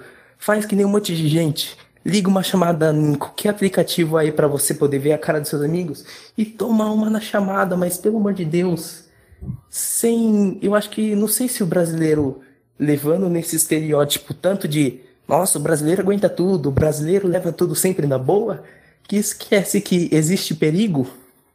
É que não é só no Brasil, né? Tem vários lugares do mundo, Estados Unidos, quarentena diversas cidades, muitas pessoas protestando também para terem o direito de voltarem às ruas e de ah, e tal. Então não, é só aqui, né? Acho que tem muito mais relação com o que as lideranças individuais de cada lugar estão perpetrando como verdade e o quanto que há uma parcela da população que acredita piamente nesses líderes e passa a ver aquilo como completa verdade. Fora que o presidente gritando também, falando que, tipo, ah, não é nada, é uma gripezinha. E é complicado, né? É, era disso que eu tava, que eu tava fazendo referência. Ai, ai. Então, mas é, de novo, do meu lado pessoal, cara, eu tenho muito privilégio pra poder reclamar. Agora, saindo um pouco desse assunto, uma coisa que a gente não entrou é que as lives, vocês antigamente vocês faziam as lives na, no YouTube, né? Sim. E o que que levou vocês aí pra Twitch? Cara, todo aspecto de comunidade na Twitch sempre parecia mais legal, é, por ser um negócio voltado unicamente pra isso. E logo em seguida a gente, quando eu tava testando ainda, vendo qual é a de era de transmitir na, na, na Twitch, e a qualidade, pelo menos eu fiz comparações usando, sabe, várias várias especificações diferentes, botando Twitch e YouTube lado a lado. A qualidade na Twitch, eu acho imagem superior. E, e logo em seguida a gente virou parceiro da Twitch. E parceiro da Twitch você pode receber assinaturas, né? Os subs. Sim. Que você pode tanto pagar, mas é foda que é em dólar, né? E dólar agora, tipo, acho que um dólar atual, se você converter para real. Bom, um dólar vale mais do que um barril de petróleo no dia de hoje, né? e. Mas você também tem direito a uma sub se você é assinante da Prime Video, né? Uh, ou da, da, Amazon Prime como um todo. E muita gente é. Uh, muita gente uh, assina a Prime Video tem direito a esse sub. E cada sub resulta em mais dinheiro pra gente. E esse dinheiro extra que veio dessas transmissões da Twitch foi provavelmente a coisa que meio que salvou o site em grande medida, assim. Foi um respiro e uma diferença enorme, enorme, enorme pra gente. Ajuda o fato de que eu adoro fazer live. Eu acho que é um tipo de cobertura legal, eu acho que é um entretenimento divertido. Eu gosto muito da relação ali com o chat, com as pessoas enquanto estou jogando. Eu acho que tem coisas que florescem e são mais divertidas quando você está fazendo isso. Eu mencionei da de Animal Crossing. Porra, a live de Animal Crossing uh, jogando e as pessoas visitando na ilha, a gente brincando de esconde-esconde, todo mundo aplaudindo o meu pirarucu e coisas assim. aí, ou minha ilha tava um desastre de suja, as pessoas começaram a reclamar, e aí virou mutirão da galera na minha ilha limpando a minha ilha e tudo mais. Cara, foi muito divertido, foi muito divertido. Provavelmente das, das sessões mais divertidas que eu já tive com Animal Crossing. Então eu acho que tem muitos jogos que acabam. A experiência acaba sendo diferente e mais legal nessas, nessas situações. Então meio que acabou unindo duas, duas boas coisas. Agora uma, uma pergunta, eu acho que é mais uma dica. Vocês nunca pensaram em utilizar aqueles links de afiliado da Amazon? Porque, por exemplo, você pode gerar um link de, de afiliado, isso para o site ter uma receita maior, até porque eu não quero que o site acabe. Porque vocês poderiam utilizar isso para ter um link de afiliado para a pessoa virar, né, assinar o Prime e, consequentemente, ela se inscrever no canal. Então seria tipo um ganho em dobro aí para vocês. É, porque o lance, o lance do afiliado é que quando ela faz algo através do link do afiliado, uma porcentagem do dinheiro vem pra gente, não é isso? Isso. É, eu, eu não sei porque a gente nunca foi atrás. Eu sei que, assim, em termos de, de colocar produtos dessa maneira, eu sempre fiquei com o pé atrás porque acaba sendo uma espécie de endosso nosso em relação ao produto, e, e, eu não acho que é o nosso, é o que a gente deveria fazer, é o motivo pelo qual eu nunca me senti confortável em virar aquele, é tipo uma espécie de parceiro da Epic Games Store, em que se a pessoa compra o jogo da Epic Games Store usando, vamos pôr o código Overloader, eu ganho uma parcela do dinheiro, eu acho que isso é entrar já num campo que eu acho um pouco melequento. Eu então... sinto que isso é então tão normalizado lá fora e aqui no Brasil a gente não vê muita gente usando isso ainda. É, eu sei lá, eu. eu essas horas é meio. Ah, eu, eu, eu fico com onde eu tô confortável e eu não sei se é aqui eu quero passar.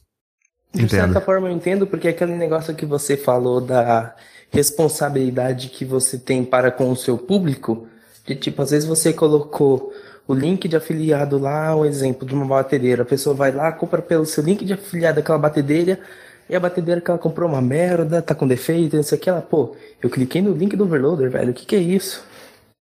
É, o quadro em branco ele usa muito isso, ele faz muito. Fala de muito livro, fala de muito quadrinho, ele deixa o link da Amazon lá pra pessoa comprar caso ela queira, sabe? Entendi. E aí eles tiram uma receita em cima disso. Mas fica a dica aí, até que seria uma boa. Eu não lembro quanto que tava pagando. Eu lembro que no início a Amazon tava pagando, acho que, seis reais por assinatura, sabe? Pelo. Uhum. E, tipo assim, era bastante pro preço que é o Prime Video, fora que depois tem a assinatura do Prime ainda por cima. Entendi. Mas.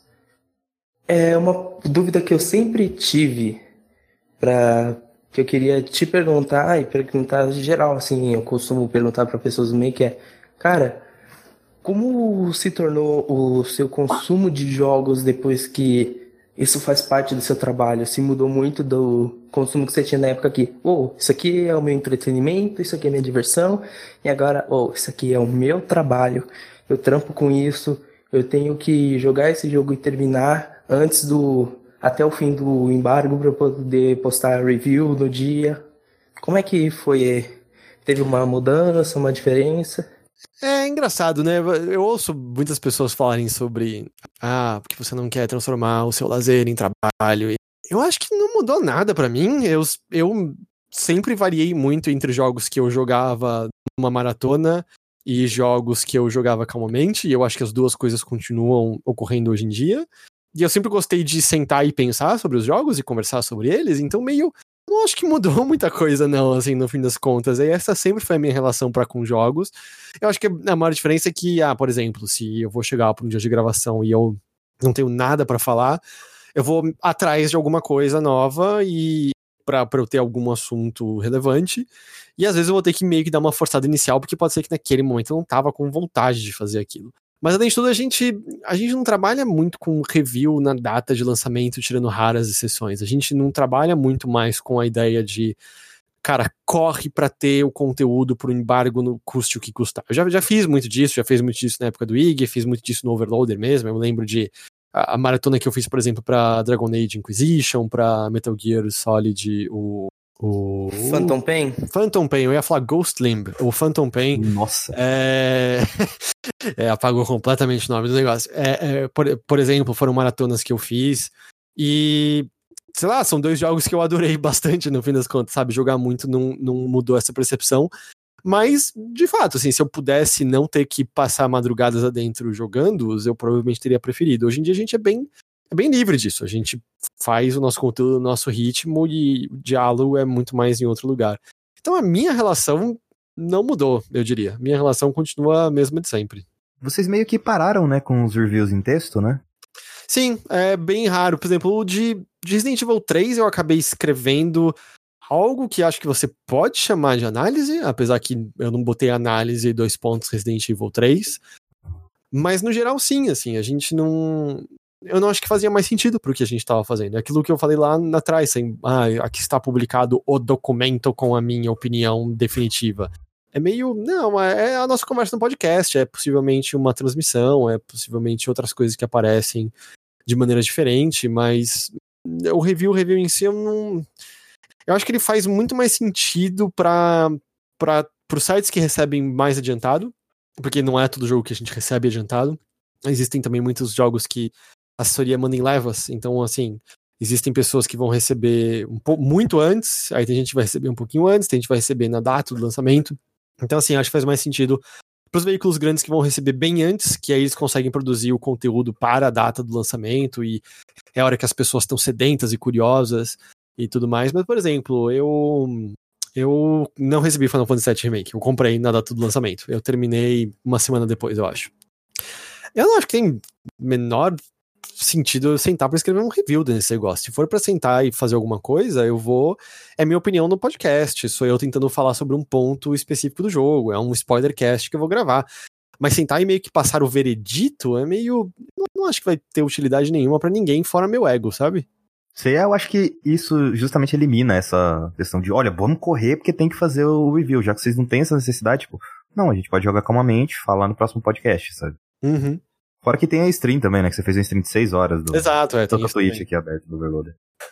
E o Final Fantasy já chegando num outro caso assim, é, eu chegando a ouvir um pouco do, de você falando dele, conversando um pouco com o Ghost no Notícias da Irmã, eu falo um pouquinho dele no podcast, que é tipo, eu peguei, uau, ok, é uma opinião diferente da minha, porque eu tô jogando ele agora, eu demorei um pouquinho para começar ele, eu comprei, tipo, pré-venda, mas eu tinha um jogo para que eu tinha que fazer análise, o Disaster Report 4, e, tipo, eu fui jogar esse jogo e, uau, eu tenho uma diferente opinião, porque eu fui uma daquelas pessoas devido, um, a eu ser um pouco mais novo que a maioria dos jornalistas hoje em dia, tipo, eu não joguei esse jogo, eu não joguei Final Fantasy VII.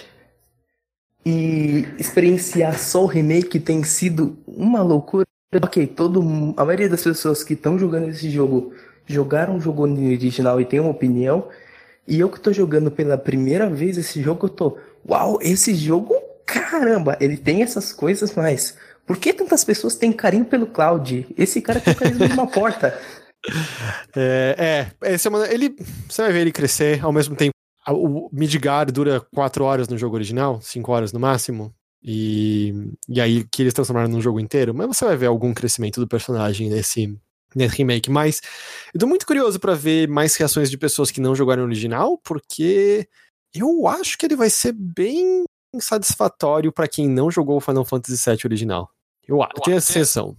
Assim, eu gosto de Final Fantasy no geral. Eu sou uma daquelas pessoas que foi afetada por Final Fantasy XV. Eu me enquadro no.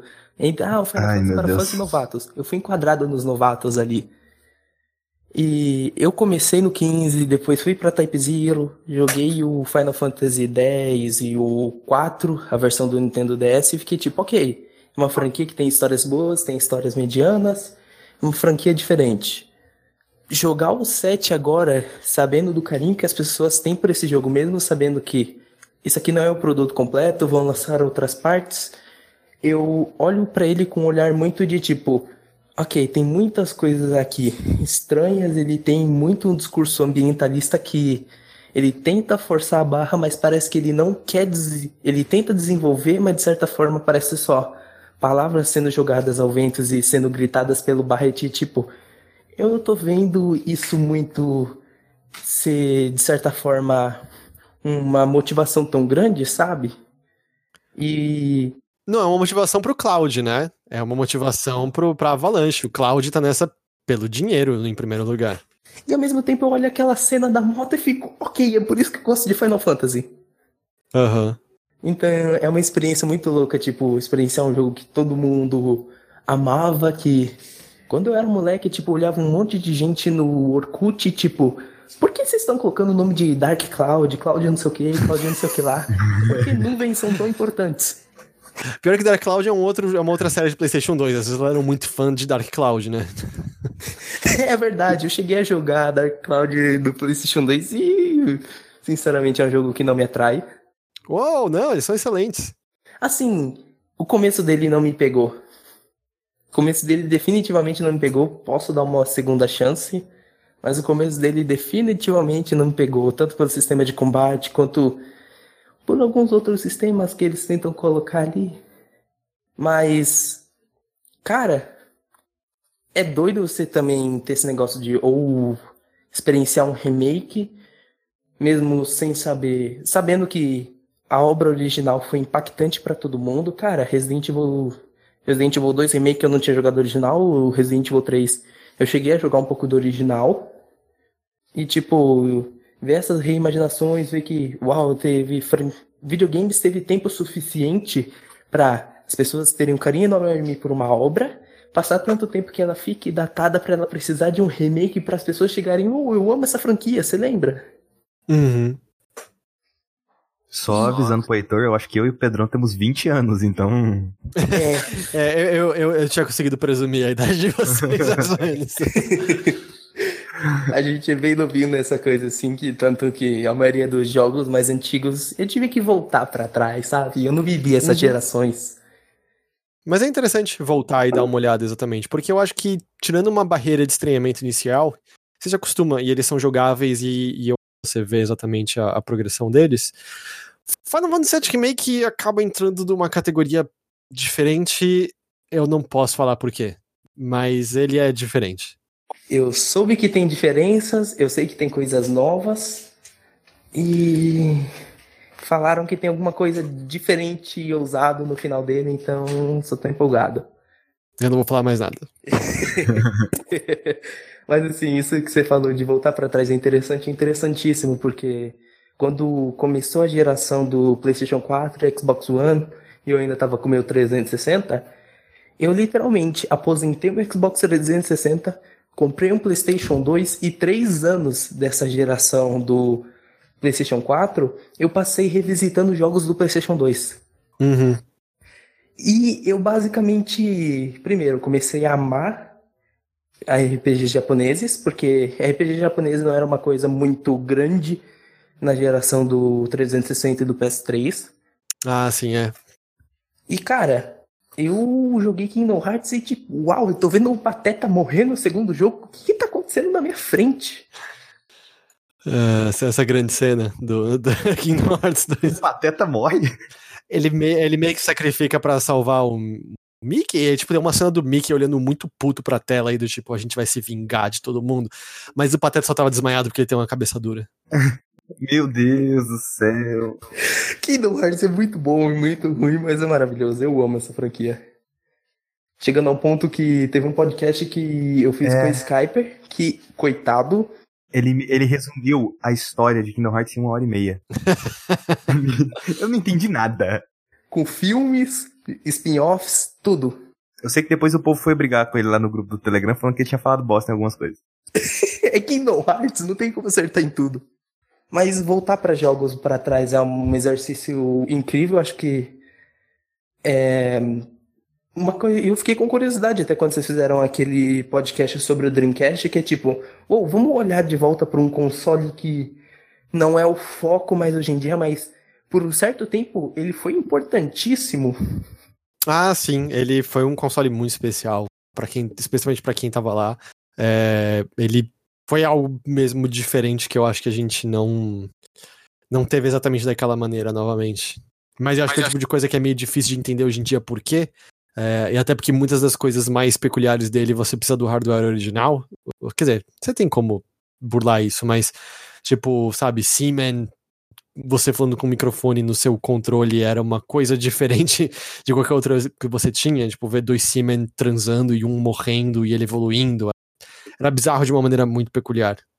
E é interessante, na real, né? Você pegar essas coisas mais bizarras e diferentes que você olhava para trás e tipo, ok, os videogames eles foram para frente, evoluíram de uma forma, mas tem tantas coisas que faziam nas gerações passadas que você olha e fala, cara, isso aqui é muito bom, por que não continuam fazendo?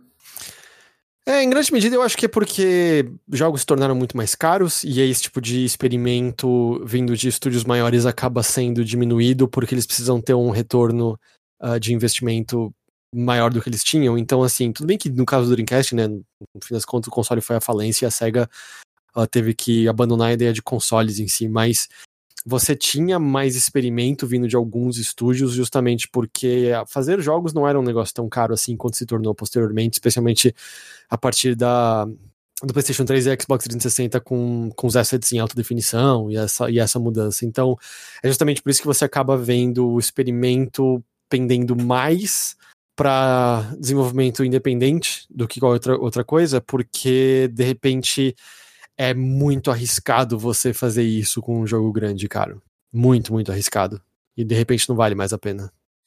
Que é aí que vem aquela coisa de tipo, eu depois do PlayStation 2 eu peguei o costume de voltar para outros videogames, foi o que eu fiz com o Wii e atualmente estou fazendo de volta, voltando pro PlayStation 3, que é aquela coisa. Cara, quais foram aqueles jogos de tipo que as pessoas chamam de hidden gems, aquelas joias assim que são jogos bons, mas porque ele tem algumas falhas ou porque o marketing não, não era muito bom. É um jogo que não fez sucesso, mas é um jogo que tem ideias tão boas que se fossem levadas para frente, talvez a indústria evoluiria de uma forma diferente. É, mas é um exercício de EC, né? Não dá para saber direito o que aconteceu. É, né? Tipo, não, não tem como saber o que, que ia acontecer. Que nem eu voltando pro Wii e descobrindo, tipo, Pandora's Tower, um dos últimos jogos que foi lançado pro Wii, tipo. É um roguelike, né? Mas um roguelike bem das antigas mesmo. Você não tem absolutamente nada do seu progresso, não é? Hum, ele é mais. Acho que talvez esteja confundindo com outro jogo, não sei, porque ele é uma pegada meio. Você entra em dungeons e a gameplay é bem parecida com God of War. Tá, então não é o que eu tô pensando. Ele é da Mistwalker? Não lembro quem é dev agora, velho. Mas tipo. Qual que é o jogo? Pandora's? Pandora's Tower. E tipo, é um jogo que tem ideias de tipo, ok, você tem uma personagem que tá em perigo de uma infecção, que ela vai virar um monstro. Você tem que pegar corações de bestas e dar pra ela comer. E o jogo tem um fascínio bizarro em mostrar imagens grotescas dela se transformando em monstro, dela comendo a carne. É, não eu, não, eu não joguei esse, eu acabei de ver, não, é Gambarion, é, é, eu não, não joguei esse jogo. É um jogo fascinante, eu vou, eu vou ser sincero que é um jogo fascinante. Eu nunca mais vou jogar ele de novo, porque eu peguei um certo trauma de algumas cenas ali, mas tipo, eu olhando para ele e olhando hoje em dia pro que o Yokotaro tá fazendo, eu amo tudo que o Yokotaro faz porque de certa forma que o Kojima faz também, porque são duas pessoas com certas imagens assim de autorais, apesar de que eu sinto a imagem mais falha do Kojima de tipo, ele é autoral, mas ele precisa de algum editor ali para consertar os diálogos de eu sou fragile, mas não tão frágil, sabe? É, mas pelo que a gente sabe, é ele ele quer dessa maneira, porque ele meio que ficou puto com a tradução que fizeram do primeiro Metal Gear, se eu não estou enganado, por conta de algumas alterações e acaba tendo isso porque, ao que tudo indica, ele tem esse dedo dele de que tem que ser dessa maneira, mas ele, o domínio dele do inglês não é tão bom assim, e aí gera. É, na verdade, não é só o domínio dele de inglês, tem coisas que são mal escritas mesmo, porque eu não sei se alguém tem. Né? Oi? Oi? É, por é, exemplo. Por exemplo. Uh, eu não sei dizer se é meio. Ninguém tem coragem de dizer não ou o que, que é. Ele, ele não escreve tão bem em muitos, muitos momentos. Mas é aquela coisa de tipo mesmo, por exemplo, Death Stranding, ele é uma peça estranha de um jogo que, tipo, velho, no meio de não tanto jogo igual, apesar de ter muitos jogos iguais, é aquela coisa. Tem os indies aí para ser diferente, mas deram dinheiro para esse cara fazer um jogo sobre caminhar e a sensação de contemplar o mundo enquanto você caminha. É, é o tipo de coisa que você que você consegue ter depois que você tem um monte de jogo de sucesso e cria uma fanbase que vai te seguir, não importa o que seja, né? O que ele conseguiu fazer é, com, com o orçamento que ele conseguiu, apesar que eu acho que o orçamento é menor do que muita gente acha que foi para Death Stranding, ah, mas ainda assim é um orçamento alto. É, é o tipo de coisa que você consegue justamente quando você tem um nome dessa proporção, né? Quando você tem um legado dessa proporção. Tem provavelmente você consegue contar nos dedos a quantidade de outros desenvolvedores que poderiam fazer o que ele fez e com o orçamento que ele fez. É, tipo, a gente vê isso na diferença dele e das outras pessoas, assim, de renome no Japão, que a gente vê o Sueri ou, ou Suda, assim. Suda até que tem um nome grande, mas o próprio Yokotaro. Yokotaro, eu não lembro o nome agora, mas ele tem basicamente um amigo que carrega ele na Square, porque se o cara não tivesse lá, ele basicamente não tinha orçamento para fazer Nier Automata, então é um cara com ideias, ideias interessantíssimas, mas se ele não tivesse, por exemplo, o aval e um dinheiro para poder chamar, por exemplo, a Platinum para poder fazer o combate, essas coisas, provavelmente ele ia continuar dependendo de tipo um orçamento menor, trabalhar com empresas como a Cavia para fazer tipo jogos com ideias incríveis como Drakengard, mas com gameplays pavorosas. E ficaria nisso de tipo é, esse reforço de jogo um jogo que não ia fazer sucesso, porque eu tinha muito essa ideia, eu não sei se essa ideia ainda funciona para hoje em dia com a indústria, com o rumo que a indústria está tomando, mas tipo, os jogos vão ficar tão caros que a galera que tá no meio não vai conseguir mais fazer jogo. Uh, peraí, como assim? Tipo, vamos dizer assim, a galera que é triple, que é AAA, Ubisoft, Rockstar Games, essa galera, eles vão vamos dizer assim, subir a barra de quão mais caro vai ficando os jogos e eles vão conseguir se suprir de dinheiro porque é o renome, e os jogos vão ficando cada vez mais mirabolantes e cheios de ideia e gráficos novos e físicas realistas, ou sei lá o que eles vão evoluir. Enquanto a galera que tá no meio, tipo, sei lá, um Darksiders da vida, uma galera que tá fazendo um jogo que não é o AAA e não é o indie, vai ficar meio de lado. Tá, então, o movimento que a gente está vendo já há alguns anos é quando a gente está pensando né, na, na, questão de AAA, né? Que é, a gente pensa em orçamento, né? Se eu não me engano, originalmente era muito mais orçamento de marketing, mas enfim, uh, serve para discussão. Quando a gente está olhando muito mais para o mercado de AAA e as coisas que existem abaixo disso, uh, o que você viu foi o que seriam né, os double A, né, os, os, jogos de porte médio, como era o tipo de coisa que você via com muita frequência vindo de Midway, uh, como você via vindo de THQ, desaparecerem, porque eles de repente não conseguiam mais uh, conseguir recuperar os seus custos de desenvolvimento. E você viu os AAA se tornando o que eu já vi alguns analistas chamarem de 4A, 5A. Então o que você tem é cada vez menos jogos de porte enorme, mas o porte deles é progressivamente maior. E aí você precisa. Esses jogos são meio que grandes pilares que sustentam diversas dessas empresas. Uh, e eles são mais estagnados. Eles são mais incrementais nas suas. Na sua, na sua criatividade, na sua mudança, porque eles têm que garantir que eles mantenham uma base enorme em cima deles, porque o dinheiro deles sustenta uma parte enorme das empresas das quais eles fazem parte. Mas eu não acho que isso apagou outras coisas. Eu acho que isso, na verdade, o que a gente viu foi os jogos que eram bem menorzinhos crescerem progressivamente. Em vez da gente ver o que tinha o porte médio e o porte maior diminuírem e, e acharem um tamanho que fazia sentido para eles, a gente viu os jogos menorzinhos aos poucos darem uma, uma crescida e alcançarem uma fatia maior do que eles alcançavam antes, ter uma relevância maior do que eles tinham antes. Não são todos casos de sucesso, a maior parte dos indie vão criar jogos que jamais vão recuperar uma, uma fração do seu desenvolvimento, é isso que vai acontecer sempre. Mas a gente tem essa história de sucesso e a gente vê criatividade dessa maneira florescendo. E ao mesmo tempo, por exemplo, você estava falando de Yokotaro, o exemplo do Nier Automata. Nier Automata foi um grande sucesso, vendeu milhões de cópias. Sabe, era um, é um jogo que acabou alcançando um, um público considerável e grande, e ainda por cima, eu acho que agora estava até no Game Pass, então deve ter alcançado ainda mais pessoas dessa maneira. Então, mesmo esses jogos que a gente acha que às vezes são esquisitos ou que demandam algo do público que a gente, de maneira ignorante, vai e olha e fala assim: ah, eu acho que as pessoas não vão apreciar isso aqui, acabam sendo apreciados e muito amados. Então, eu, eu acho que tem bastante espaço para todo mundo, sim. Acho que o que vai acontecer é os jogos, o desenvolvimento não necessariamente ficar mais caro, mas ficar mais fácil. A gente vê muita ferramenta de desenvolvimento se tornando mais acessível com o passar do tempo. A gente tem a Unity, Unreal, por aí vai. Eu acho que é isso que tende a acontecer, não necessariamente ficar mais caro, mas facilitar o desenvolvimento de jogos, até mesmo para os AAAs, no caso.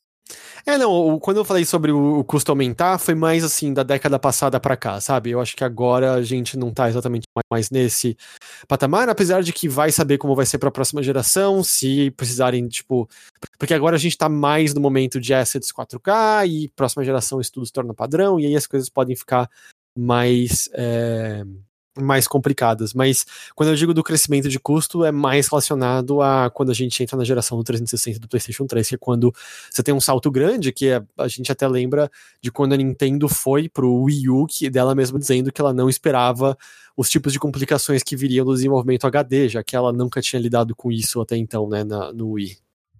É, agora puxando uma pergunta que, tipo, uma vez eu achei engraçado que quando eu estava começando a apoiar o Nautilus, eu fiz uma pergunta lá no grupo que o Ricardo amou a pergunta e odiou todas as respostas que os apoiadores deram, porque a maioria deu a mesma resposta é Heitor, por que você joga videogames? Não sei, porque eu gosto de videogames. Porrada. Ótimo. Não, eu achei engraçado porque naquela situação do do, no grupo do Nautilus, lá dos apoiadores, tipo, a maioria falou a mesma resposta que é por escapismo. Ah, é? Ah, que pena. É, então, foi essa reação. Tipo, ele falou, mano, pra que eu. Ele chegou, ficou realmente bravo com a galera. Tipo, pô, eu tô fazendo vídeo, um monte de vídeo para vocês aí mostrando que jogo é mais do que isso e vocês estão falando pra mim que é escapismo. É, eu não gosto da ideia de escapismo. Uh, eu entendo, eu, eu entendo vidas estressantes demandam por um, por uma, por um escape de alguma forma. Mas eu não sei, eu acho que tem muito mais do que escapismo nisso, assim, eu não... Mas enfim, sei lá, cada um é cada um. Alguns jogos se baseiam nessa ideia. O próprio Stardew Valley, né, você, ele começa, ah, você tá trabalhando numa empresa que é aquele tipo de empresa rígida e tal, e você vai pro campo a cuidar da fazenda que seu avô deixou para você. O próprio Animal Crossing, né, que é parecida a premissa. Eu acho que alguns jogos se aproveitam disso e acabam parecendo que é um escapismo, tipo, ah, eu vou ficar nessa minha fazendinha aqui cuidando de tudo, enquanto na vida real, sabe, tem explosões, vulcões, pandemia e por aí vai, sabe? Uhum. Mas sim, eu não acho sim, que é claro. só isso, sabe? É, pra algumas pessoas vai ser só isso, e tudo bem. Eu só acho uma pena que você falaram que é meio caralho a quantidade de respostas que foram nessa direção. Para algumas pessoas vai ser sempre só isso, e, cara, ei, quem é a gente para julgar se, se é isso que elas, essas pessoas precisam? eu acho que tem coisas mais interessantes para serem vistas nesse meio como um todo, né? Eu não vejo ele só como um passatempo. Mas sei lá, sei lá vi. Se, se as pessoas veem assim, elas veem assim.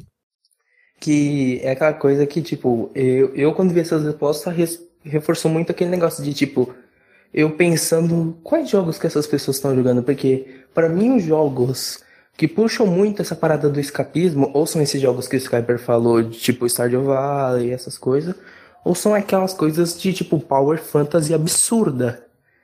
De tipo, você tá jogando um Call of Duty, você vai descontar todo o seu dia de trabalho ali, você tá jogando um multiplayer de Battlefield, você mutou o microfone de todo mundo e só tá assim, seguindo lá no numa coisa da game. Não adianta, se você tentar descontar todo o seu ódio em Call of Duty, em Battlefield, em Apex, você vai morrer, cara. Não adianta, você ficar mais puta ainda.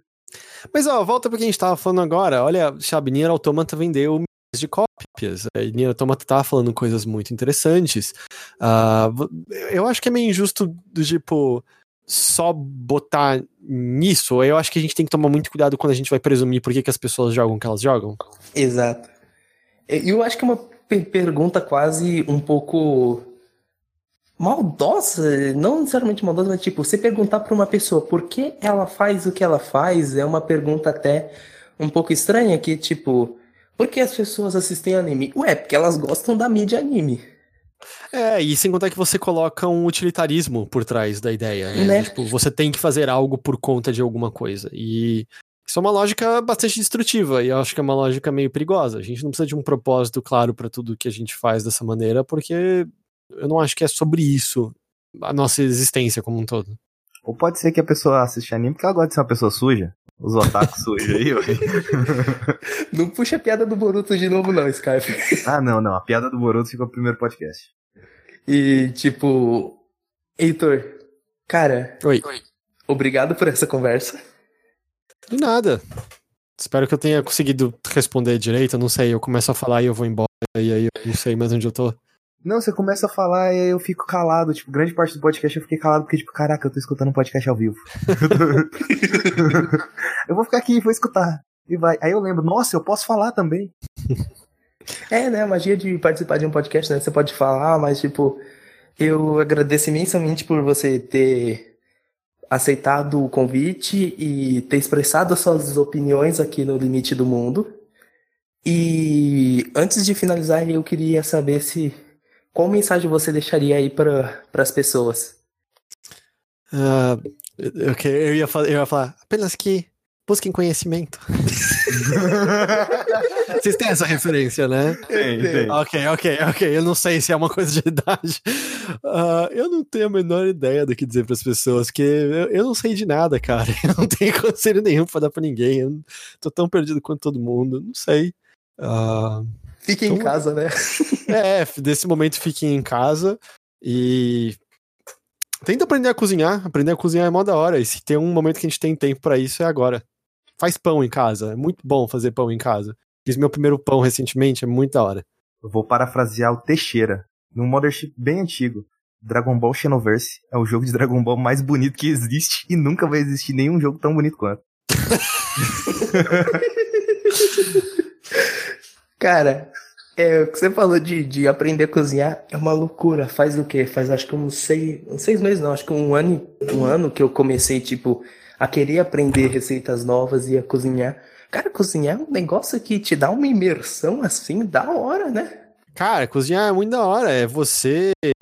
Você sente que você tá criando alguma coisa ali na sua frente? Você se sente meio em conexão assim, com seus antepassados, sabe? Botando sabor, fazendo a carne ficar assada, o pão crescer. É muito da hora. Eu me sinto Assassin's Creed quando eu tô cozinhando ali. eu volto pra Revolução Industrial. E tenta redescobrir o que funciona e o que não funciona, né? É muito da hora, eu recomendo demais cozinhar. Eu, uma coisa que eu faço, por enquanto tem funcionado, por enquanto ninguém passou mal. É... Nossa.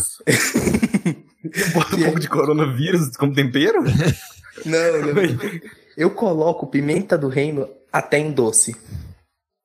Hum, mas faz sentido no doce? Porque pimenta do reino eu de fato coloco em muitas coisas, mas.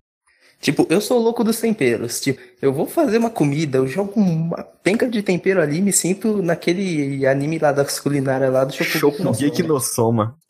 Porque, tipo, sal em alguns chocolates fica muito da hora. Tipo, flocos de sal, assim, é, depende do tipo. Ou, assim como sal com caramelo, né? Faz sentido. Mas eu não manjo muito de doce. Então, tipo, um bolo de chocolate eu já testei e fica bom. Ok, vou acreditar em você. Quem sou eu para falar? Eu já comi cereal com Fanta. É, cara, não, não, não, que, não gente, não é isso que a juventude tá. Come puro a porcaria do cereal. Não, mas eu queria alguma coisa pra líquido ali. Não, não, não, faz isso não. não. Eu tenho aquela coisa de o cereal não fica molengo por causa do do leite e também não fica duro demais por causa do de comer ele puro. Então, é o estilo ideal ali você jogar uma Fanta lá e comer. ah, gente, pelo amor de Deus, não, vai se fuder, não, que merda é essa? Eu achei que, que ele ia filosofar assim, sabe? ele falou que eu tô certo. É, se fuder, não põe Fanta no cereal, não, caralho. Meu Deus do céu. Tem um limite para se experimentar as coisas, né? Não, e ainda por cima, eu vou chutar que vocês estão comendo cereal já açucarado, não estão? Nunca, imagina, nunca fiz isso. Vocês ainda tá botando Fanta em cima desse negócio, mano. O negócio é uma bomba de açúcar, puta merda. Ser saudável pra quê, né? Saúde. O meu recado é que jovem tem mais é que se fuder mesmo, fica dos porra dessa. Caramba, então. Ok, esse papo foi maravilhoso. Acho que o que eu tenho para dizer é. Cara, esse foi um podcast tão divertido que, tipo, eu não vou esperar até a próxima BGS pra bater um papo, cara. Tipo, sempre que você quiser vir aqui, você pode vir, porque foi gostoso demais bater um papo contigo, bicho. Beleza. Antes você manda a sua palavra aí, né? Suas redes sociais, seu podcast. Ok. Uh, bom, se você quiser ouvir mais da minha voz, né, você pode acessar o overloader.com.br. Lá você encontra é um apanhado de tudo que a gente faz, né, os nossos podcasts, a gente cataloga as nossas transmissões ali, às vezes tem outros tipos de vídeos também, de vez em quando algum texto. Os podcasts você consegue encontrar tanto no site quanto no Spotify, quanto em qualquer apanhador de podcast, você encontra procurando por Mothership. O chip é com C, como se fosse o chip de computador e não de nave. E dentro desse guarda-chuva do Mothership você encontra todos os nossos podcasts, tanto semanais nos quais a gente fala sobre o que a gente anda jogando, quanto notícias da Nave Mãe, no qual a gente conversa sobre notícias da indústria, quanto episódios especiais que a gente grava ocasionalmente, normalmente fazendo uma, um mergulho mais profundo em um jogo e abordando todos os spoilers dele e coisas do tipo. Então aí você consegue encontrar tudo isso aí. Agora uma coisa aqui de fã de quem saudosista aqui do Overloader. Sensações auriculares era uma Nossa, eu ia puxar isso, cara. Cara, pior, eu não. Alguém puxou isso no Twitter faz umas duas ou três semanas. Eu tinha me esquecido completamente dessa, de, de, de, que eu falava isso toda semana. Eu não sei, eu tinha apagado completamente da cabeça, assim. Eu, eu sei lá, eu sei lá. Eu ainda lembro, acho que de uma que era causava sensações auriculares tão gostosas quanto um velhinho sem dentadura dando mordidinhas na sua orelha. e eu acho que que o Rick respondeu alguma coisa que gostoso. eu tenho essa marcada na minha cabeça por algum motivo, mas nossa senhora, eu não. Eu... Ficou, cara, é de alguma temporada passada do Overloader. É aquela coisa, né? É a sitcom do Overloader se renovando a cada ano. Né? Exato, a gente não pode ficar preso na mesma coisa para sempre. Obrigadão, cara. Serão? De nada. Muito obrigado pelo convite. Eu que agradeço por ter aceitado. E esse foi o Heitor no Limite do Mundo. Nossa, que, que profundo.